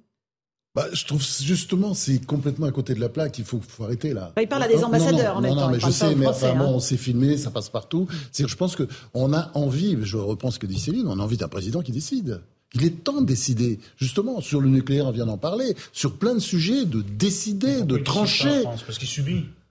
Parce que je pense qu'il a du mal à décider. Il a du mal à décider. C'est pas sa nature. Euh, il commente, il commente un peu. Il est un peu spectateur. Euh, si on a un président spectateur, il est temps de décider parce que il y a le feu. Il y a le feu. Et pendant ce temps-là, la France, elle parle de quoi? Elle parle des, des dernières polémiques idiotes de, de Sandrine Rousseau, parce que c'est ça. C'est ça aujourd'hui. C'est ça la France. hein. Vous, vous rentrez dans les bistrots, hein. vous regardez la toile. Manger moins de viande, peut-être que c'est quand même un débat qu'il faut avoir, non? Oui, bah c'est moi. Évidemment, je suis d'accord là-dessus. en tant que végétarien. Je sais que vous êtes d'accord. Non, non, mais je suis là. Je suis d'accord là-dessus en tant que végétarien, bien entendu. c'est pas ça le souci. Non, non, mais je, je, je, puis, bien entendu, en plus, on peut prouver facilement que euh, on, on, les, comment dire, pour faire des protéines carnées, il faut beaucoup moins d'eau que pour faire des protéines végétales. Donc, on peut, et les protéines, on peut les trouver dans les végétaux, contrairement à ce que croient les imbéciles. Il y en a partout. Ça, c'est pas, mais le sujet, c'est pas ça. Non, non, le sujet, c'est qu'on a un débat idiot sur le barbecue, enfin, euh, puis euh, après c'est autre chose, et qu'on parle de ça mais qu'est-ce que c'est que ce pays? Parce qu'effectivement, il y a euh, des nuages qui arrivent, des nuages de plus en plus noirs, et on va passer un sale hiver, c'est clair. Moi, j'aime pas parler comme ça parce que vous avez raison, je suis optimiste, mais quand on regarde les chiffres sur le plan économique, c'est affreux. Et on aura beau dire que c'est la guerre en Ukraine, on voit très bien que c'est plus compliqué que ça. Hein. Regarde, le débat sur le barbecue, c'est un, un, politique qui le porte. C'est peut-être ça qui est navrant surtout. C'est navrant. Voilà, euh, c'est que cette dame, elle prétend euh, vouloir être un jour présidente ou ministre. Oui, parce que ça peut, ça peut se discuter. On peut en parler. Bien sûr. C'est un débat de C'est un débat Merci, merci François Olivier, merci Céline. On se retrouve dans un instant dans Punchline sur CNews et sur Europe 1. On reviendra sur ces questions de pouvoir d'achat central, évidemment. On sera avec Dimitri Pavlenko pour son livre sur le pouvoir d'achat. Combien ça va nous coûter? La réponse dans un instant. À tout de suite.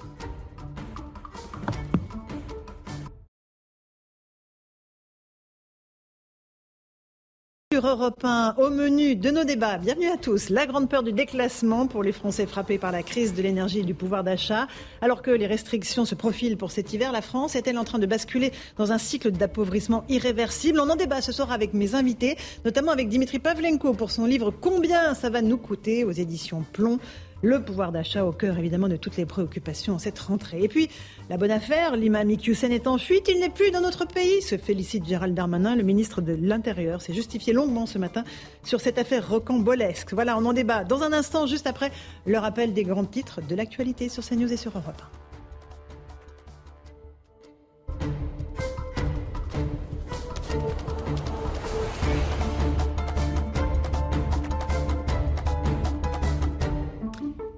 Et il est 18h, bienvenue si vous nous rejoignez à l'instant sur Europe 1 et sur CNews. Deux jours après la validation de son expulsion par le Conseil d'État, Hassan Iqiyoussen est toujours introuvable. Le Maroc, pays d'origine de l'imam, a annoncé qu'il ne lui délivrerait pas de laissez-passer consulaire, document nécessaire pour permettre son renvoi. Gérald Darmanin était l'invité de CNews ce matin chez Pascal Pro. Il indique que le dialogue entre Paris et Rabat se poursuit. Il a donné de nouvelles informations aux autorités marocaines. Écoutez le ministre de l'Intérieur. J'ai des échanges avec les autorités euh, marocaines. Et j'ai, je l'espère, euh, convaincu les autorités marocaines que je laissais passer qui nous avait délivré, M. Pro. Parce qu'il faut, faut, faut, voir aussi les choses telles qu'elles étaient. Voilà qu'un jour, nous avons obtenu des autorités marocaines, avec qui nous travaillons très bien, un hmm. laissez-passer de 60 jours. Je comprends que la demande des autorités marocaines, c'est d'avoir plus de précision sur ce monsieur qui va être envoyé chez eux. Si, et c'est bien normal, nous considérons nous que c'est un dangereux personnage, il n'est pas tout à fait anodin que les services marocains nous donnent, demandent davantage d'informations. Hmm. Je les ai données hier soir aux autorités marocaines. Hmm. Je n'ai pas de doute sur le fait que si nous interpellons M. Equissen, s'il était en France, qu'il serait évidemment... Question précise. Question précise. Voilà pour Gérald Darmanin. 12 millions d'élèves français ont repris le chemin de l'école ce matin, une rentrée scolaire avec un protocole sanitaire quasi inexistant, mais sur fond de pénurie de main-d'œuvre. Tôt ce matin, nous avons recueilli les premières réactions d'un écolier avant son retour dans la salle de classe. Écoutez. On n'a pas joué beaucoup au loup avec les voisins et, et là on a un plus grand espace que l'espace vert du lotissement. Donc l'école, c'est mieux pour jouer parce que c'est plus grand, c'est ça? Oui. Et pour cette rentrée scolaire, la Première ministre Elisabeth Borne et son ministre de l'Éducation étaient ce matin dans un collège de la Somme, puis dans une école primaire à Amiens. À l'issue de cette visite, Pape Ndiaye a pris la parole. Il a exprimé son souhait de revaloriser la profession d'enseignant. Nous travaillons à des solutions pérennes pour améliorer l'attractivité du métier d'enseignant dans le cadre des échanges que nous allons entamer cet automne avec la Première ministre pour revaloriser la profession euh, d'enseignant, pour euh, travailler aussi sur euh, de nouvelles missions et pour susciter un élan parce que l'éducation, ça n'est pas affaire que de l'État et des pouvoirs publics, c'est aussi affaire de la nation, de l'ensemble de la communauté éducative. Voilà pour Papendia, nouveau ministre de l'Éducation nationale, qui ne fait pas l'unanimité selon un sondage CSA pour CNews. Vous êtes 62% à ne pas lui faire confiance a priori. Sur le front de la guerre en Ukraine, la mission de l'Agence internationale de l'énergie atomique est arrivée à la centrale nucléaire de Saporidja. Ils espèrent établir une présence permanente sur le site pour éviter tout accident nucléaire. Ils ont d'ores et déjà annoncé qu'ils vont rester sur le site euh, pour l'instant. Et puis bien sûr, euh, la hausse des prix de l'énergie. Les entreprises sont les premières impactées. La verrerie française Duralex a d'ores et déjà annoncé qu'elle mettait en pause sa production pour cet hiver. Elle a publié un communiqué dans lequel elle déplore des conditions financières de production très défavorables uniquement liées au prix de l'énergie. Elle affirme toutefois avoir des stocks suffisants pour poursuivre son activité commerciale. Et c'est justement de ce, cette crise de l'énergie et du pouvoir d'achat que nous allons parler ce soir avec mes invités. Nous sommes avec Dimitri Pavlenko, donc journaliste à Europe 1 et à CNews. Bonsoir Dimitri. Bonsoir Laurent. Bienvenue dans cette émission. Combien ça va nous coûter C'est le titre de votre livre euh, qui sort chez Plomb. Euh, évidemment, euh, c'est au cœur de l'actualité. Je ne sais pas si vous l'avez écrit hier soir, mais il est euh, bigrement au cœur de l'actualité. On est toujours avec Eric Nolot, journaliste et écrivain. Merci d'être avec nous. Eric Nolot, Geoffroy Lejeune, directeur de la rédaction de Valeurs Actuelles. Euh, merci d'être là. Et Charles Consigny, avocat, qui nous a rejoint. Bonsoir Charles. Bonsoir, merci Vous êtes prêt pour parler d'économie Absolument, toujours. Allez, on commence peut-être par euh, vous donner la parole à vous, puisque aujourd'hui il y avait un petit coup de pouce au carburant avec une ristourne accordé par le gouvernement, euh, qui prélève, je vous rappelle quand même, plus de 60% de taxes sur le carburant. Vous me confirmerez ça, Dimitri. Euh, donc cette petite ristourne, euh, avec une autre ristourne accordée par Total, ça fait du bien. Écoutez vos réactions avec ce reportage de Kinson. Pour les habitués de cette station-service, comme Mohamed, plombier chauffagiste, le prix affiché redonne le sourire. C'est mon outil de travail, donc euh, le, véhicule, moi je dois rouler avec tous les jours. Euh. C'est déjà pas mal, parce que moi j'ai quand même une flotte de 4-5 véhicules et ça me fait quand même un, gros budget euh, au, au, mois. quoi. Dès ce jeudi, la somme déduite à la pompe passe de 18 à 30 centimes par litre de carburant, un gain moyen de 40 euros par ménage, non négligeable pour certains. J'étais super contente. J'ai dit bon, je vais aller euh, tout de suite à, mettre euh, l'essence. Il y a deux trois jours pour faire le plein, c'était un petit peu difficile. Mais bon là, euh, je crois que je vais faire le plein tout de suite. Insuffisant pour d'autres consommateurs, les plus sceptiques jugent ce dispositif inégalitaire qui profite surtout aux plus riches. qu'on ait une, une, une, Porsche Cayenne ou, euh, une petite voiture, euh, la baisse de prix bénéficie à tout le monde. Euh, donc oui, trouvons des solutions pour, pour que ceux qui en ont besoin puissent en bénéficier et, les autres bah, payer. Quoi. Ce coup de pouce durera deux mois avant d'être ramené à 10 centimes à partir du 1er novembre et jusqu'au 31 décembre. Voilà donc pour cette petite ristourne sur l'essence, Dimitri Pavlenko, ça ne va pas durer évidemment, c'est défini dans le temps. Après, est-ce que le gouvernement aura le choix? Est-ce qu'il faudra renouveler des aides, trouver de nouvelles façons d'aider les Français?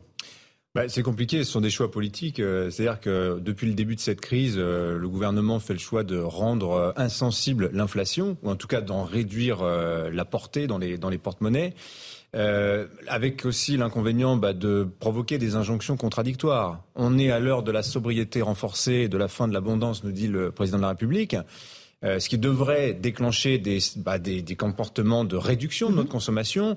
Or, le soutien euh, au prix du carburant, par exemple, nous incite à continuer en fait à, à nous déplacer autant et dans, euh, de manière aussi importante que, que, que, par le passé. Donc, il y a cette contradiction-là. Pour le gouvernement, il y a aussi ce problème, c'est que la question du justement du, du, du, timing, c'est-à-dire que là, effectivement, il se trouve que le prix du gasoil est reparti à la hausse, donc les 12 centimes de complément tombent à pic. Mais imaginons que le pétrole baisse fortement dans les semaines à venir. Ce qui est un peu le cas là. Voilà, ça, voilà. ça Parce que un peu. Effectivement, on voit que sur l'essence, par exemple, alors on voit que structurellement le gasoil coûte plus cher que l'essence. Euh, sur l'essence, c'est un coup de pouce pratiquement pour rien et euh, sur euh, sur fonds publics. C'était pas le bon moment? Ce sont nos impôts qui payent ça finalement. Mmh. Hein. Donc euh, il va se poser la question de est-ce que c'est une aide pertinente? Et puis dans trois mois, quand effectivement l'aide est censée s'éteindre, qu'est-ce qui va se passer? Imaginons que les, prix euh, repartent fortement à la hausse. Est-ce que l'État euh, aura les moyens financiers euh, les budgets nécessaires pour financer la perpétuation de, cette aide? Donc c'est extrêmement compliqué du point de vue de la puissance publique et il n'y a que des coups à prendre hein, de la part des, oppositions. Mais c'est extrêmement clair dans la tête des Français. Et ce que vous décrivez bien dans le livre, c'est le déclassement. C'est n'est pas mm. le grand remplacement, c'est le grand déclassement. C'est ça qui nous guette en réalité? Alors effectivement, est-ce que c'est ce qui nous guette? Ce qui nous guette, c'est un avenir qui, à mon avis, est structurellement plus cher.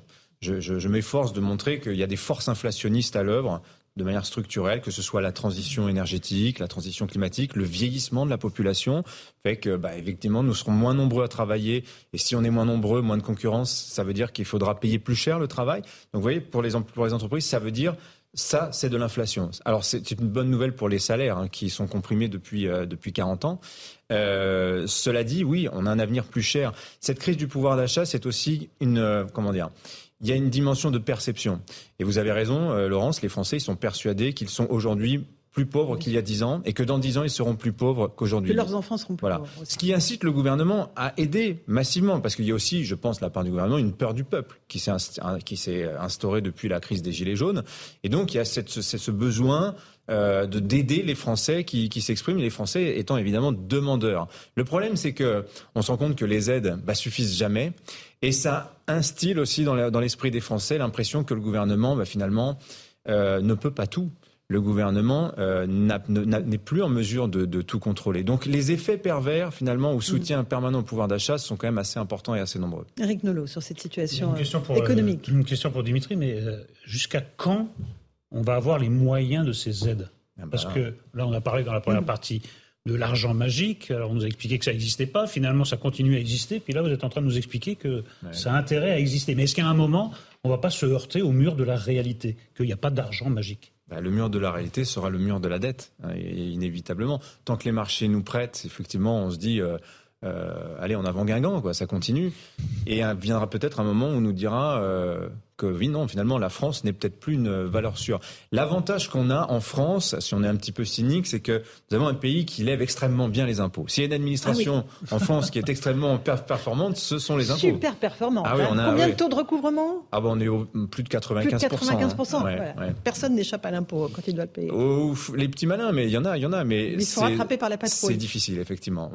Et ça, pour du point de vue des marchés, c'est une garantie euh, irremplaçable par rapport à d'autres pays où effectivement le, le taux de recouvrement de l'impôt est extrêmement, est extrêmement faible. psychologiquement, ça peut être ravageur, parce qu'en effet, euh, on, se, projette dans l'avenir de nos enfants et on dit bah, peut-être que leur vie, ça va être les coupures d'électricité, les, coupures de gaz. Et on le pensait que, on pensait que ça appartenait ou à un autre temps ou à un autre espace, mais mhm. pas à un autre espace-temps. Et là. C'est un peu retour vers le futur, hein, quand même, là, les, rationnements, hein, quand même. Il faut ah, voir. c'est violent. Ah bah oui, non, mais il faut. Dans, la bouche de la première ministre, ça, ça a choqué. Ouais. Alors, euh, peut-être un mot, Charles Consigny je suis quand même euh, moins pessimiste. impressionné de voir qu'on parle de rationnement, qu'on parle de, de, quand on parle de chèque alimentaire, en fait, on parle de ticket de rationnement, euh, qu'on qu'on aide les Français pour acheter leur essence, pour payer leur électricité, pour acheter leurs fournitures de euh, rentrée scolaire, euh, pour acheter aussi leurs produits de première nécessité, leur alimentation, et que tout ça se fait au prix d'une fiscalité qui est euh, une des plus élevées du monde.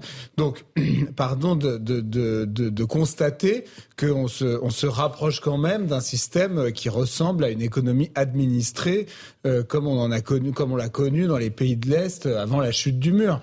C'est quand même un peu, c'est quand même un, peu triste, je trouve, de voir ça. Euh, Dimitri Pavlenko rappelait que les salaires en France sont, contenus, c'est vrai. Euh, il y a, je crois, plus de la moitié de nos, de nos salariés du secteur privé qui gagnent moins de 2000 euros net par mois. Donc c'est considérable. Ça veut dire que les Français sont, euh, euh, pour une très très grande partie d'entre eux, extrêmement mal rémunérés. Euh, j'ai pris quelques, j'ai noté en venant ici quelques exemples. Un médecin aux États-Unis gagne 340 000 euros par an en moyenne. En France, il en gagne 111 000. Un enseignant États-Unis gagne en moyenne 52 000 euros par an contre 30 000 en France. Donc, on s'est dramatiquement paupérisé. Et moi, pardon, je fais un lien entre cette euh, soviétisation de notre économie et cet État qui administre tout et le, la paupérisation des Français. Je pense qu'on pourrait, je pense qu'on gagnerait à, à, sortir de ce tout État et peut-être qu'on donnerait un peu d'air et que euh, l'économie permettrait de mieux rémunérer Allez, les on gens. On le poursuit dans un instant, juste après une petite pause sur Europe 1 et sur CNews. À tout de suite, il est 18h11.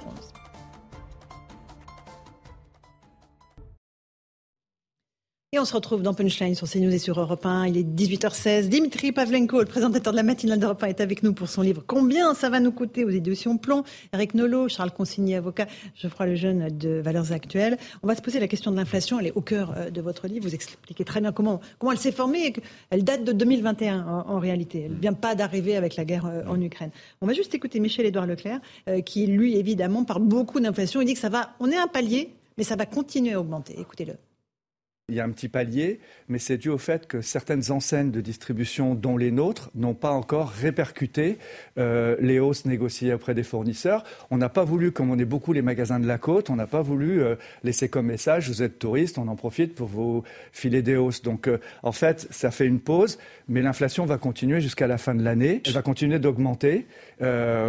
avec Dominique Schelcher de Système U, on avait chiffré ça vers, vers 8%, 8% d'inflation.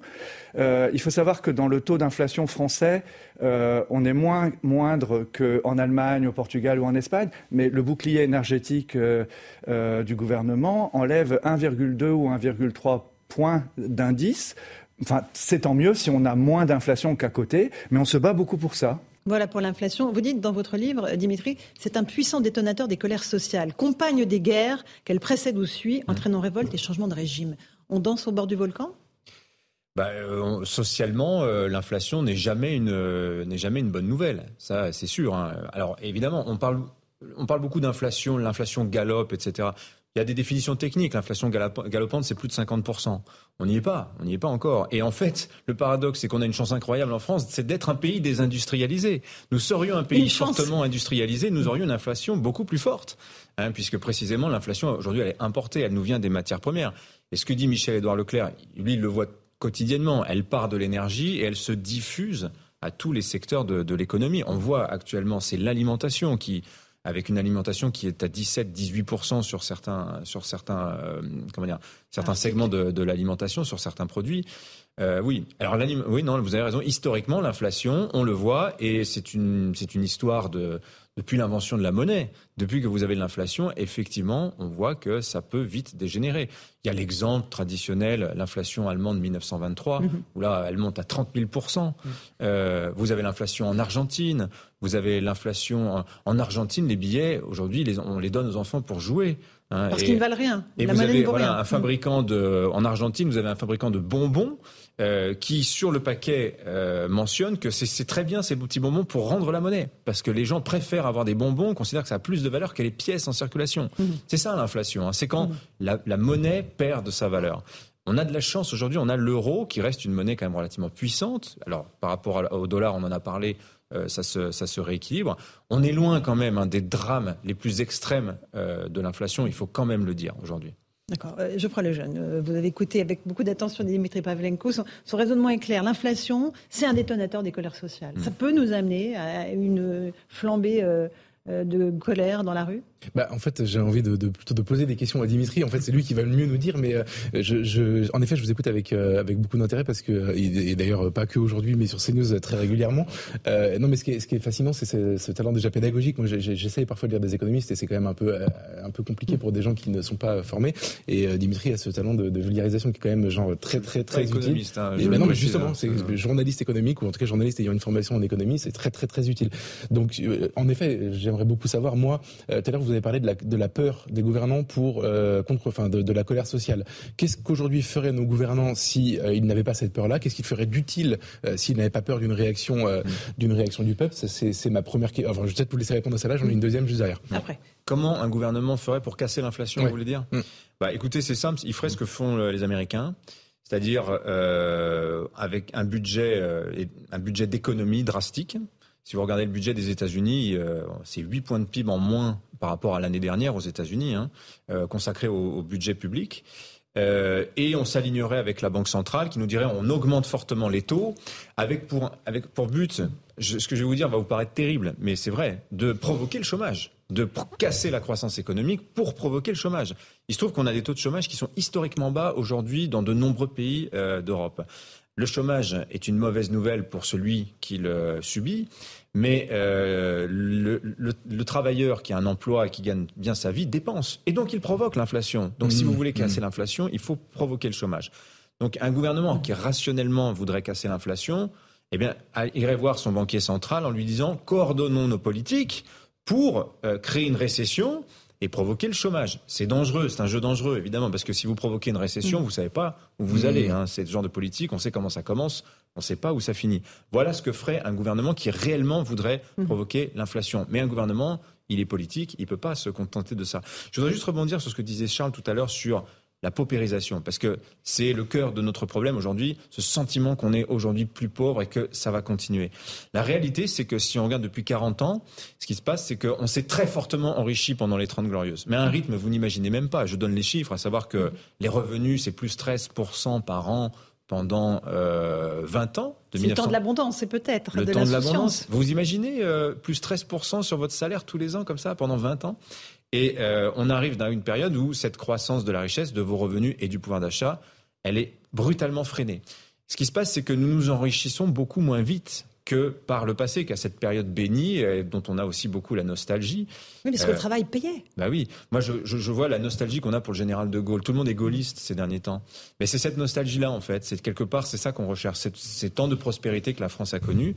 Et aujourd'hui, la, la, croissance, la prospérité, elle est beaucoup plus laborieuse à acquérir. Et ça fait 40 ans que ça dure. Ça fait 40 ans que ça dure. Qu'est-ce qu'on a inventé comme système pour que les gens continuent à avoir leur pouvoir d'achat augmenté dans un, un, environnement où on leur dit les salaires progressent plus? Hein, les politiques de compression salariale, ça fait 40 ans que ça existe en France. Eh ben, on n'a que les politiques de prix. C'est-à-dire, il faut que les prix ne progressent pas beaucoup. Donc, voilà. on va aller acheter à l'étranger, on va importer, on casse notre industrie. Etc. Et donc, pour faire plaisir aux consommateurs, eh ben on va nuire aux travailleurs. C'est ça l'histoire de nos 40 dernières années, c'est ça l'histoire aussi de la crise du pouvoir d'achat. Eric pour revenir à cette histoire de détonateur social, la mhm. crise des Gilets jaunes euh, est née d'un détonateur bien moindre. C'était juste une hausse très concentrée. Là, on parle de hausse tous azimuts et de pourcentage bien important. Donc, si on, si on raisonne de manière rationnelle, on se dit que les mêmes causes euh, produisent les mêmes effets et que si les causes sont plus importantes, les effets seront plus importants. Après, il y a une autre théorie qui dit qu'à partir d'une certaine ampleur de crise, au contraire, ça tétanise euh, les, gens et que ça, ça, expose moins. Vous, vous penchez vers quelle, euh, hmm. vers quelle hypothèse que ça, ça peut être un détonateur social vraiment ou que l'ampleur de la crise fait que les gens en fait se replient et essaient de, essaient de sauver les meubles. Vous ne croyez pas que ça écrase un peu les gens Ils sont résignés C'est ce qui ressort beaucoup, on va les entendre tout à l'heure. C'est très difficile de répondre à cette question parce que, euh, alors, Eric a raison quand il dit euh, il n'y a pas que de la raison dans l'économie. L'économiste qui raisonne froidement et qui va provoquer le chômage pour faire baisser l'inflation, évidemment, il va avoir du mal à se faire comprendre euh, du, du, du grand public. Quant aux gens, effectivement, quand, quand l'inflation arrive, on intériorise ça et on anticipe et on se dit on va arrêter de dépenser parce que peut-être dans l'avenir tout coûtera plus cher les comportements de consommation euh, changent. Est-ce que ça fait de nous des révolutionnaires? Est-ce que les Français sont encore révolutionnaires? Moi, je me pose vraiment la question. Mmh. L'épisode des Gilets jaunes nous a fait croire que. Mais en réalité, et ça c'est Jérôme Fourquet qui le raconte très bien, quand il a vu les Gilets jaunes aller manifester pour aller à Disneyland, pour avoir le droit d'entrer à Disneyland, il a vu un peuple de consommateurs frustrés. Est-ce que ce sont des révolutionnaires? Est-ce que ce sont les mêmes qu'en 1789 C'est ça la question qu'il faut se poser. Donc moi, je pas convaincu que les Français soient mmh. aujourd'hui des, des, révolutionnaires. Charles Consigny, la révolution au bout de la rue ou pas du tout? Euh, je, je, je, pense que il, les Français sont, sont très empêchés en fait quand ils se révoltent. Euh, moi, j'ai eu à défendre, par exemple, comme avocat euh, des gilets jaunes. J'ai vu le rouleau compresseur de la justice leur euh, rouler dessus. Euh, c'était c'était pas beau à voir. j'ai vu des gens de 30 ans parfaitement insérés dans la société qui se sont vus incarcérés dès leur interpellation et pour des mois et des mois à Fleury-Mérogis parce qu'en fait on a on a euh, embastillé à tour de bras, j'utilise à dessein l'expression, euh, on a embastillé à tour de bras pour casser cette, cette révolte populaire. Donc euh, euh, même si c'est éventuellement des gens qui veulent aller à Disneyland, et après tout, le président de la République lui-même, l'ancien Nicolas Sarkozy, avait officialisé sa liaison avec la euh, future première dame à Disneyland. Donc ça n'a rien d'infamant de, de, vouloir aller à Disneyland. Euh, c'est Welbeck parlerait très bien, je pense, de, des gilets jaunes qui veulent aller à Disneyland. Il y a, il y a une poésie là-dedans, c'est-à-dire qu'ils veulent en fait être heureux. Ils veulent être heureux, ils veulent faire plaisir à leurs enfants, euh, ils veulent avoir des, des, loisirs et ils veulent en fait être respectés et, et, qu'on garde leur que leur dignité soit sauvegardée. Donc moi je pense que c'est les mêmes, oui, que que, que pendant la, la Révolution française et, et, et je pense qu'en plus, les nobles aussi sont les mêmes. C'est-à-dire que euh, quand vous avez le, le chef de l'État, Emmanuel Macron, qui d'un air pénétré au Conseil des ministres, entouré de lambris, de dorures, euh, vous explique que c'est la fin de l'abondance et de l'insouciance. Euh, deux semaines après ses, ses vacances en jet ski, il y, y, a un côté tellement perché qui, qui rappelle en fait le, le, la perchitude, si j'ose un néologisme comme Ségolène Royal, voilà. de, de, de, des, des, aristocrates à l'époque euh, pré-révolutionnaire. Donc moi, je, je, je, vois tout à fait des parallèles là-dedans. Souvenons-nous que les Gilets jaunes ont fait euh, chuter les grilles des, tu des Tuileries, euh, ont enfoncé la porte d'un d'un ministère. Bon, il y a, y a, voilà, il y a des parallèles saisissants. Et, et, et, pour le coup, je, je, je, je, considère, disons que je vois en tout cas d'un bon œil le fait que, quelles que soient les réponses qu'il apporte, le gouvernement est maintenant très sensible à ce qui mmh. se passe dans le pays parce qu'ils ont pris conscience que euh, ça pouvait déborder. Euh, juste, un, on va écouter les Français, on leur a posé la question, est-ce que vous êtes inquiet euh, pour les mois à venir? Est-ce que vous êtes prêt à faire des sacrifices, à payer le prix euh, qui sera nécessaire? Écoutez vos réactions. On peut ne pas prendre sa voiture éventuellement pour pas aller travailler à cause du carburant, mais l'électricité, je vois pas comment. Hein. S'il y a des coupures, bon, pourquoi pas deux heures, ça peut se gérer. On limite au maximum l'utilisation des, produits électroménagers, on fait tourner les choses la nuit. J'ai des craintes pour cet hiver. C'est mon sentiment général. Malheureusement, sur l'énergie euh, qu'on consomme, on ne peut pas faire d'économie. Hein, euh, il y a des belles campagnes anti-gaspi, éteigner euh, les lumières quand on quitte une pièce. Euh, on n'a pas besoin de conseils comme ça, ça fait longtemps qu'on le pratique. Hein. Ça fait longtemps, Eric Nolot. Hein. C'est des, oui, des gens interviewés par Solène Boulan qui savent les Français ce qu'il faut faire pour économiser. Oui, il y en a qui ne se chauffent pas l'hiver depuis des années. Hein. Bien sûr. Et moi, c'est ce qui me frappe, c'est que comme on est en France, il est beaucoup question de ce que peut faire l'État. On voit très bien, euh, en effet, ce que peuvent faire les Français, et ça fait longtemps qu'ils le font. Puis on ne parle pas tellement de l'échelon intermédiaire. On entendait la grande distribution tout à l'heure. Ils disent on n'a pas encore répercuté. Mais bon, est-ce que dans une situation exceptionnelle, on ne peut pas demander plus ou moins gentiment, avec plus ou moins d'autorité, à la grande distribution de ne pas répercuter toutes les hausses euh, de leur. Euh, Alors, Dimitri Pavlenko, vous avez la réponse Alors là, je ne vais, vais, pas me faire le porte-parole de. Total, fait. Oui, oui. Oui, oui. Mais alors, qui fait une ristourne ouais. sur l'essence. Oui. Ouais, alors enfin, là, je sens, je, je, sens monter le réflexe, euh, comment dire, pavlovien. Euh, de beaucoup de Français, de, les riches, les entreprises, etc., non, etc. La grande distribution. La grande distribution. passe pas pour un repère de alors, philanthrope. Moi, je, alors, d'accord. Je suis pas le porte-parole de Michel-Édouard Leclerc. Deux réponses, c'est que un, hein. la grande distribution, elle a, elle a une marge. Euh, c'est ça aussi qui est intéressant quand on fait de l'économie, quand on se penche sur les chiffres, qu'on regarde un peu comment c'est en vrai. On fait un peu moins de politique et on se calme. Et on voit que, par exemple, Michel-Édouard Leclerc, euh, le taux de marge de la grande distribution, c'est 1, 1,5%. Il ne gagne pas 15% sur un paquet de pâtes, hein, Michel-Édouard Leclerc. Donc lui dire, c'est à vous d'absorber l'inflation pour euh, calmer les Français. Mais ils font des efforts. Ils font, des, ils ont, ils ont, une, ils ont des systèmes de péréquation où euh, on baisse les prix sur les pâtes. alors on va se, on va se refaire sur des produits, sur d'autres produits. Pour faire simple aujourd'hui, dans la grande distribution, pour gérer l'inflation, les, jeunes couples, les jeunes mamans, les couches, tout ça, ça coûte pas cher. Le lait pour bébé, ça coûte pas cher. Les pâtes, ça coûte pas cher. Les produits un peu plus rares, un peu des produits un petit peu plus régionaux, évidemment, ceux-là, ils vont prendre l'inflation en pleine face. Ils font ce qu'ils peuvent. Voilà, ce que je veux dire. Quant aux pétroliers, alors moi je dirais, je, pense qu'il faut faire la distinction entre euh, comment dire, les profiteurs, les vrais profiteurs, euh, et, euh, et, les situations qui ne sont pas programmées. Total n'est pas responsable de l'explosion des prix euh, du pétrole. Total n'est pas quelque part euh, fait des dividendes records un peu malgré lui.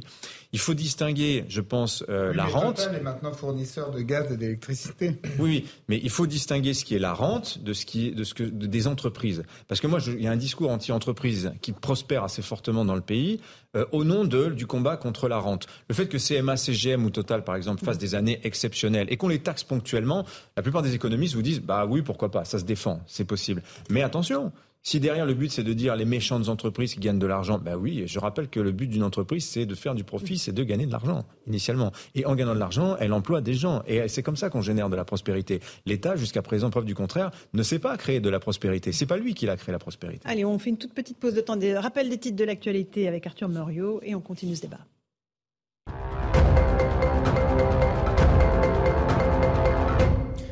Emmanuel Macron s'est exprimé aujourd'hui face aux ambassadeurs français. Objectif du président de la République, fixer le cap de la diplomatie. Une conférence annuelle des ambassadeurs qui n'a pas pu avoir lieu pendant deux ans à cause de la pandémie de Covid. Sur fond de guerre en Ukraine, Emmanuel Macron a plaidé pour maintenir le dialogue avec la Russie.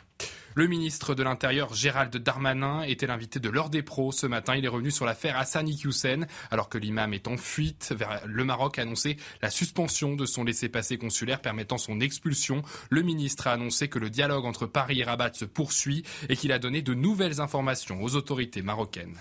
La mission de l'Agence internationale de l'énergie atomique est arrivée à la centrale nucléaire de Zaporizhia. Ils espèrent établir une présence permanente sur le site pour éviter tout accident. Ils ont d'ores et déjà annoncé sait qu'il reste sur site pour le moment. Raphaël Grossi, le chef de l'organisation, a déclaré, je cite, Faites savoir au monde que l'AIEA reste à Zaporizhia. Il est 18h31, on est en direct sur CNews et sur Europe 1. Une toute petite pause, on se retrouve dans un instant avec mes invités. On parlera de la vraie fausse expulsion de l'imam Hussein. A tout de suite.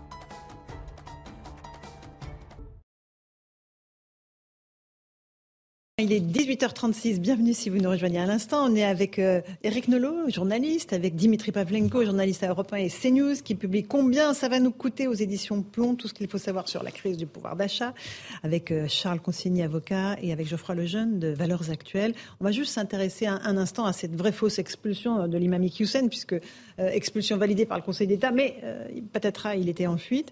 La recherche se poursuit, il sera en Belgique, c'est ce qu'a expliqué le ministre de l'Intérieur, qui était l'invité de CNews ce matin.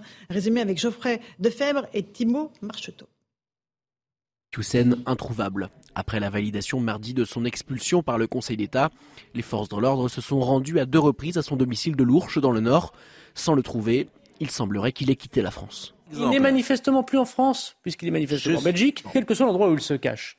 Qu'il soit d'ailleurs euh, en Espagne, en Italie, en Angleterre, euh, au Maroc, en Algérie n'importe où dans le monde, il ne peut plus revenir sur le territoire national sous peine d'une autre poursuite judiciaire et d'une expulsion immédiate. Ne faisant l'objet d'aucune condamnation, s'il est en Belgique, le prédicateur nordiste étant déjà hors du territoire, peut être interdit de revenir en France, mais pas arrêté par les autorités belges. Actuellement, M. Iqiyoussen n'est pas repris dans la base de données de la police belge comme personne recherchée. Ce monsieur ne fait donc pas l'objet d'un avis de recherche judiciaire ou administrative belge. Si Hassan Iqiyoussen, considéré à présent comme délinquant par les autorités, était retrouvé en France, il serait placé en centre de rétention administrative sans possibilité d'être expulsé vers le Maroc, le pays ayant suspendu le laissez-passer consulaire accordé en août dernier. Charles Consigny, est-ce qu'on peut se satisfaire qu'il ne soit plus sur le sol national? Est-ce qu'on peut se dire, bon, bah, il est, parti, mais, il n'est plus chez nous Mais vous vous rendez C'est suffisant? ça, veut dire que si il était interpellé euh, euh, en France, il serait placé dans ce centre de rétention sans pouvoir être expulsé. Donc combien de temps resterait-il? Enfin, c'est, c'est, je, je, je, comprends pas. Si vous voulez, je n'ai aucune sympathie ni aucune euh, mensuétude pour les prédicateurs euh, islamistes puisqu'on a vu les ravages qu'ils ont faits euh, et qui font, puisqu'ils endoctrinent euh, des jeunes notamment, ils les poussent au pire. Mais euh, je suis quand même gêné quand on quand on se sert d'un individu euh, à des fins politiciennes. Et je me demande quand même un peu euh, si Gérald Darmanin, depuis le début de cette affaire, euh, ne se sert pas de ce prédicateur pour euh, euh, se donner une image d'un ministre de l'Intérieur qui lutte contre l'islam l'islam radi radical. Et, et, parfois, oui, bah, parce qu'il se prend les pieds dans le tapis. Mais et, et en plus, semble-t-il, en tout cas en première instance, il avait été jugé que c'était au mépris du droit que, que c'était fait. Donc je, je, trouve que c'est pas euh, glorieux de part et d'autre. Eric Nolot. Mais on parlait de déclassement. Écoutez, quelle image euh, plus parlante du déclassement français euh, l'État ne parvient pas à exercer son autorité dans un cas extrêmement restreint d'un individu, et on sait qu'il y a des milliers d'individus qu'on n'arrive pas à expulser malgré toutes les décisions. Non, euh, nous en parlions, nous en parlions un peu plus tôt. Euh, il y a manifestement un décalage entre les subtilités de l'État de droit et les nouvelles menaces qui pèsent sur notre sur notre pays. En premier lieu, la menace islamiste. Il y a quand même, je pense, un ménage à faire du sol au plafond pour adapter euh, notre autorité adapterait notre état de droit à ce genre d'individu. Parce que là, franchement, c'est de la rigolade. Parce qu'il est manifestement en Belgique. Enfin, ça, ça on n'en est même pas sûr. Hein. Pas sûr. Parce que euh, c'est quand, même non, mais c'est quand même curieux qu'il ait réussi à quitter le, le, territoire français et que maintenant on sache où il est. Alors, on ne surveillait pas pendant qu'il était en France, mais maintenant on mm. sait qu'il en est. C'est quand même, écoutez, franchement, on est dans la pantalonnade totale.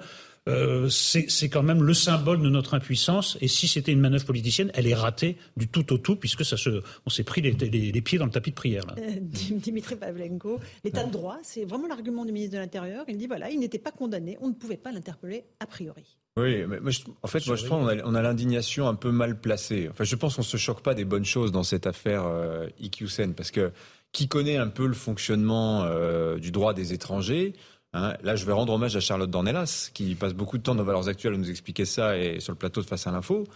Euh, en réalité, l'histoire de l'imam Iqiyoussen, de cet imam à qui on annonce son expulsion et qui disparaît dans la nature dans le délai qu'il est imparti pour partir, euh, ça arrive tout le temps. Ça arrive tout le temps.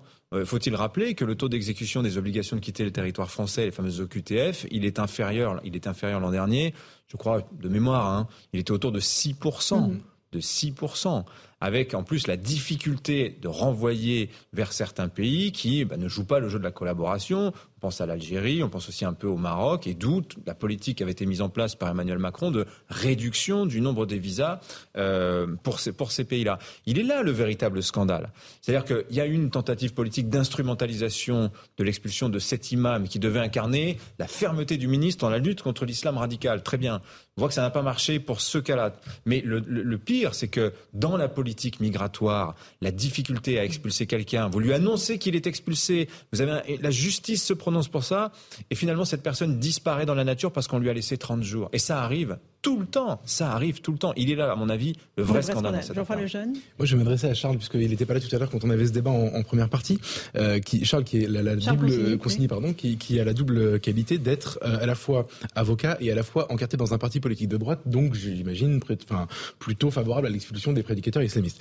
Euh, Est-ce que vous ne trouvez pas, cher Charles, qu'il euh, y a un petit la, problème L'introduction m'inquiète. Allez-y. je me demande quelle question, suit cette introduction. Pour compléter ce que vient de dire Dimitri, c'est absolument vrai. Le, drame, selon moi, de cette affaire, c'est que on a depuis une vingtaine d'années euh, multiplié les possibilités de recours dans les affaires d'expulsion de, de, de, clandestins. Et la raison pour laquelle on n'y arrive pas, c'est qu'en réalité, on s'est empêché. Et vous parlez tout à l'heure de la décision du tribunal administratif euh, en première instance. C'est au nom du droit à la vie privée et familiale que euh, le tribunal administratif a décidé de ne pas euh, suivre la décision du ministre de l'Intérieur.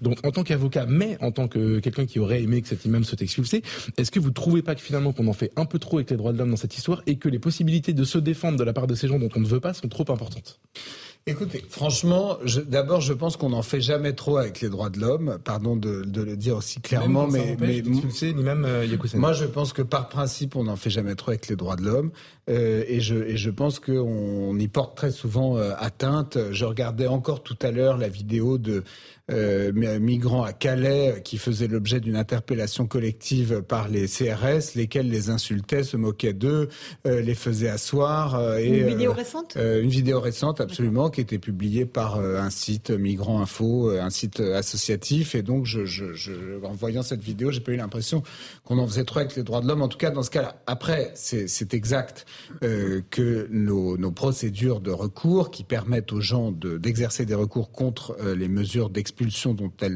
ils font l'objet, aujourd'hui, à mon sens, doivent être revues, repensées, euh, parce qu'elles aboutissent à une paralysie des pouvoirs publics. Ça, on est d'accord. Mais en l'occurrence, pour ce qui concerne euh, cet imam, euh, il a des enfants et une femme en France, des enfants qui, je crois, sauf erreur, sont français. Et, tous et, bah, et, donc, un tribunal a pu souverainement, et le Conseil d'État est revenu dessus, hein, donc un, un tribunal a pu considérer que, vu ce qu'on lui reprochait, euh, la, mesure en question de l'expulser du territoire était une atteinte euh, trop forte au droit à sa, à sa, vie familiale. Donc moi, moi je, trouve qu'en l'occurrence, si vous voulez, le, système fonctionne en réalité pas si mal s'agissant de cet imam en particulier. Eric Nolot, ça va vous faire bondir. puisqu'en assez peu de temps, ben si, Eric, puisqu'en assez peu de temps, il, il fait l'objet euh, d'un arrêté d'expulsion, d'une obligation de quitter le territoire. Il fait un recours. Euh, il gagne en première instance. Le euh, ministère de l'Intérieur fait appel de euh, cette euh, victoire et le Conseil d'État donne raison finalement au pouvoir public et donc demande l'expulsion.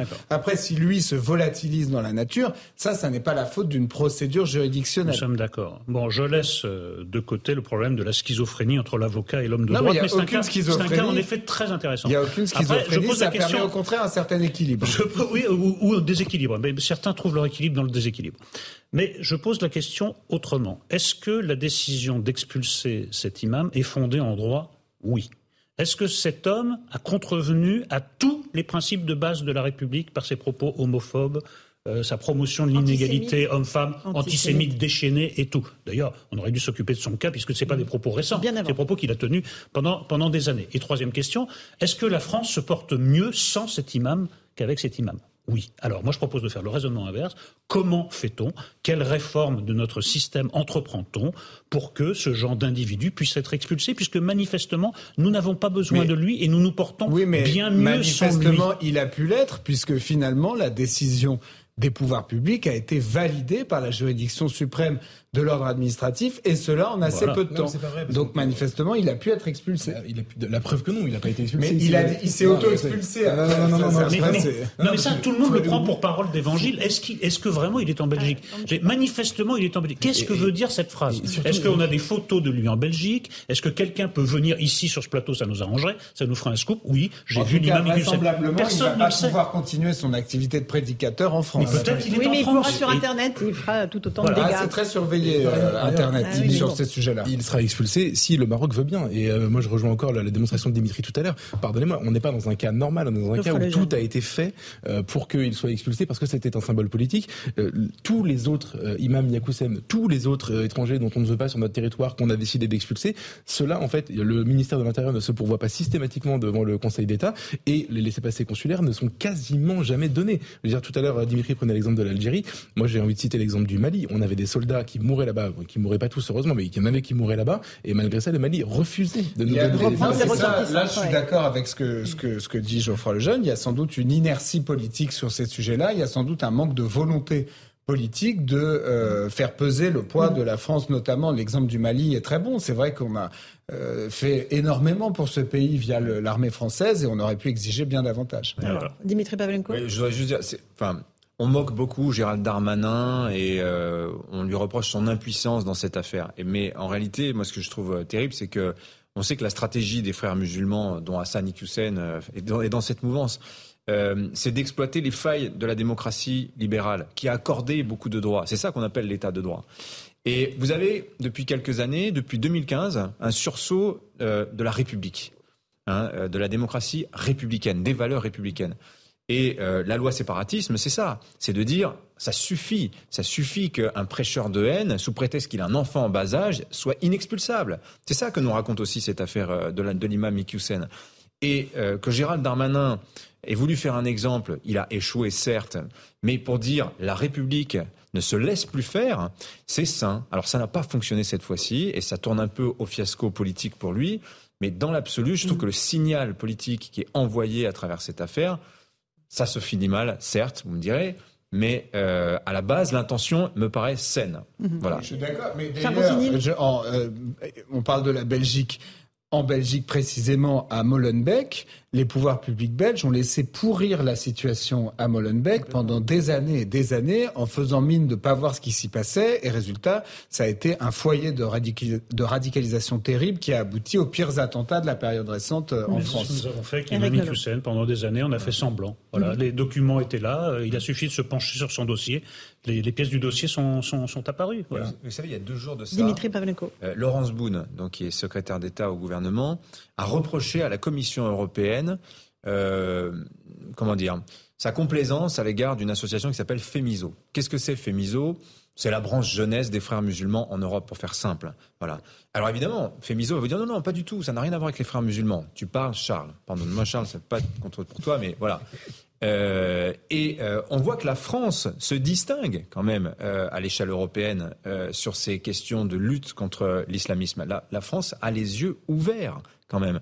Et on se rend compte qu'on a, nous avons bâti un édifice juridique qui est facilement exploitable par ceux qui ont l'intention de mettre à bas notre République. C'est ça, en fait, qu'il faut Et qu'il étudie de très près oui, pour mais le retourner en leur faveur. Ça, ça dernier mot là Dernier mot, parce que moi, j'ai eu, là aussi, comme avocat et sans aucune schizophrénie, euh, à défendre des gens qui étaient mis en cause dans des affaires de terrorisme islamique.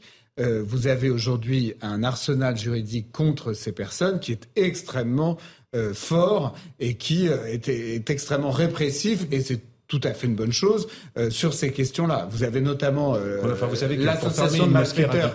Il faut aller voir le compteur. Oui, mais, mais en, en revanche, en revanche sur le fond religieux. Dès, dès, que vous êtes soupçonné de près ou de loin par euh, trois consultations de sites et euh, deux messages sur Telegram de participer de près ou de loin à une ce qu'on appelle une association de malfaiteurs terroristes, vous êtes immédiatement condamnable, incarcérable et vous êtes immédiatement condamné euh, repéré, condamné, incarcéré. Donc ça, quand même, la justice, la justice, elle a quand même beaucoup avancé là-dessus. J'aimerais juste boucler sur votre livre, Dimitri, parce que vous dites que vous faites un, parallèle entre la situation sur euh, économique et, l'identité. Hmm. Vous dites qu'au fond, on se pose beaucoup de questions sur notre identité, et cette affaire, euh, évidemment, nous, nous interpelle, cette affaire de l'imam Hussein. Et en fait, il y a un lien entre les deux. En quoi est-ce que la situation économique provoque des questions sur l'identité de notre pays et des Français?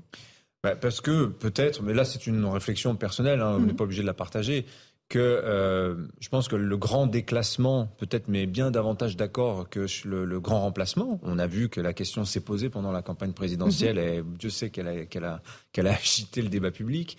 Euh, oui, peut-être que les, les, questions matérielles aujourd'hui, euh, la frustration matérielle que ressentent beaucoup de Français, euh, eh bien, en tout cas, c'est, je, partage ce raisonnement qui est fait par beaucoup d'économistes qui se disent, finalement, les questions identitaires, elles viennent en substitut, elles viennent, elles expriment la frustration euh, de l'insatisfaction matérielle. Alors là, il y a des gens qui vont me dire n'importe quoi. Et je les entends, je respecte tout à fait ce, ce, point de vue, et qui vont faire le distinguo très clair. On peut tout à fait euh, être pauvre, être digne et se sentir heureux dans sa vie, et, avoir des inquiétudes identitaires, hein, et de même avoir une situation très confortable et avoir des préoccupations identitaires. Mais on vit dans une société d'ultra-consommation. Donc la frustration face à cette ultra-consommation peut amener à des questions identitaires. Alors après, nous vivons aussi dans une époque de vide, hein, quand même. Je sais pas, loin de là, il y a des gens qui l'ont dit beaucoup mieux que moi, mais les, les, grandes idéologies aujourd'hui sont, sont, sont, sont, faibles, voire disparaissent, que ce soit le, le communisme, que ce soit euh, le, le, christianisme et euh, l'islam. D'ailleurs, pose un défi parce que l'islam incarne ces grandes idéologies collectives euh, face auxquelles aujourd'hui nos sociétés sont un peu euh, démunies. On, sont quand même comme, comme, si elles nous n'avions plus les anticorps pour, n'avons plus le logiciel pour comprendre le défi qu'elles nous posent. Et finalement, la question du pouvoir d'achat, bah, quelque part, l'obsession que ça représente, que ça en France, euh, exprime de manière un peu triste, une forme de vacuité aussi, euh, peut-être, d'aujourd'hui, la civilisation française. En tout cas, euh, Eric Nolot. Une vacuité à laquelle vient répondre pour certains euh, l'islamisme. Voilà, la, boucle, la boucle est bouclée. Quand il y a un vide comme ça, un peu postmoderne, où bah, c'est certaines personnes tombent dans le désespoir quand les centres commerciaux sont fermés le dimanche, tout d'un coup, leur vie est vide. Bah, à un moment, bah, naît, voilà, naît l'envie de remplir ce vide. Alors ça va être les, celui qui va être le plus convaincant. Et quand vous êtes dans un terreau où il y a des, des, des prêcheurs islamistes, euh, bah, c'est vers eux que vous allez vous tourner, mais ça peut être d'autres formes également. Charles Consigny Non, moi je pense justement que ce qui se passe en Ukraine, ce qui se, ce qui, le durcissement de beaucoup de régimes dans le monde, devrait nous conduire à, à, voir le trésor que nous avons entre les mains et à nous battre pour ça. Euh, moi, je ne vois pas pourquoi il y aurait le vide que vous décrivez quand on a la chance de vivre en France, qui est un des rares pays, un des rares États de droit de la planète. Justement, c'est pour ça que moi je trouve que on n'y a jamais suffisamment de, il y a jamais assez de droits de l'homme. C'est je pense qu'on peut toujours euh, faire mieux de ce côté-là et qu'il y a beaucoup de pays dans le monde qui vont plutôt en faisant moins. Et il y a beaucoup de gens qui sont tentés euh, d'aller toujours moins. On l'a vu avec la crise sanitaire. Je pense qu'on n'a encore rien vu euh, s'agissant de l'écologie. Au nom de l'écologie, vous pouvez être sûr qu'on va tout interdire. Il y, y, en a qui sont déjà extrêmement tentés par ça. Et il y a des régimes dictatoriaux comme la Chine qui sont absolument cauchemardesques et de plus en plus cauchemardesques. Et donc, en France, aux États-Unis, en Angleterre, en Europe en général, euh, et dans d'autres pays du monde, en Afrique, en Amérique du Sud, on a la chance d'être dans des États de droit, on a la chance d'être dans des pays où il y a une liberté d'expression, où il y a une égalité entre les hommes et les femmes, où il y a l'école gratuite, euh, en tout cas pour certains de, ces pays-là, où il y a la santé aussi gratuite. Tout ça, c'est ça notre civilisation. Le, trésor, il est là, et donc je trouve que c'est vrai que les, gens deviennent de plus en plus des, des consommateurs. Euh, et euh, sont plus ni communistes, mais ça, ça revient quand même un peu, y compris à l'Assemblée nationale, euh, ni ni emprunt ni, ni passionnément catholique, etc. Mais je pense que il n'y aurait pas beaucoup à faire pour que les, les habitants de ces pays, les citoyens de ces pays, prennent conscience du trésor dont ils ont la chance d'être les dépositaires, dont ils ont la chance de profiter, et se remettent un peu à le défendre à la fois chez eux et dans le monde. Eric Nolot, le mot de la fin? Bah, parce que ça, c'est un point de vue de quelqu'un qui est bien intégré, qui n'a pas affaire à, qui a pas affaire aux difficultés quotidiennes. Mais quand vous avez affaire à ça, le trésor dont nous sommes dépositaires, ça passe au second plan. Simplement parce que c'est la survie au jour le jour. C'est vous, vous devez survivre et vous vous dites, pour mes enfants, ce sera encore plus difficile. Donc cette sensation de vide, elle vient là. Sinon, quand vous n'avez pas ce genre de difficultés, effectivement, euh, la France est un pays merveilleux où, vivre. Mais pour certains d'entre nous, seulement certains d'entre nous. Oui, mais même pour les gens qui ont des difficultés financières, en l'occurrence, la France est un pays. Et puis un euh, dernier mot, je, qui les aide beaucoup. Je ne voudrais pas qu'on confonde quand même, quand vous parlez des droits de l'homme, la situation qui est faite à ces malheureux de Calais et celle qui est faite à l'imam Iqiyoussen, parce que ça, relève, ça relève de deux choses très très différentes. Un dernier mot, ça, c'est sûr. moi, je, repensais en vous écoutant à la, à la, formidable formule de Jaurès, la nation, le seul bien des pauvres. Et moi, ce qui me fait peur dans la situation qu'on vit aujourd'hui, c'est que euh, en réalité, on voit bien qu'il y a un glissement en fait, et les gens sont tellement pauvres. Euh, il y a une comment dire, comme si on avait abandonné l'idée de destin commun, l'idée de faire peuple, euh, l'idée même de prolonger cette, cette, civilisation, cette grande histoire, etc. Et qu'on se recroqueville sur ce qui nous reste la dernière chose, c'est-à-dire nourrir ses enfants, ne pas mourir de faim. En réalité, je trouve ça tragique. Merci à tous les quatre pour ce débat très intéressant dans Punchline sur CNews et sur Europe 1. Dimitri Pavlenko, combien ça va nous coûter aux éditions Plomb comprendre la crise du pouvoir d'achat Merci d'être venu dans Punchline parce que je crois que la semaine prochaine, on vous retrouve dans Face à l'info et évidemment tous les matins sur Europe 1. Merci beaucoup, Eric Nolot, Charles Consigny et Geoffroy Lejeune. Dans un instant, c'est Christine Kelly qui vous attend avec ses invités pour Face à l'info. Et moi, je vous retrouve sur Europe 1 pour la suite des débats de Punchline. Bonne soirée sur nos deux antennes.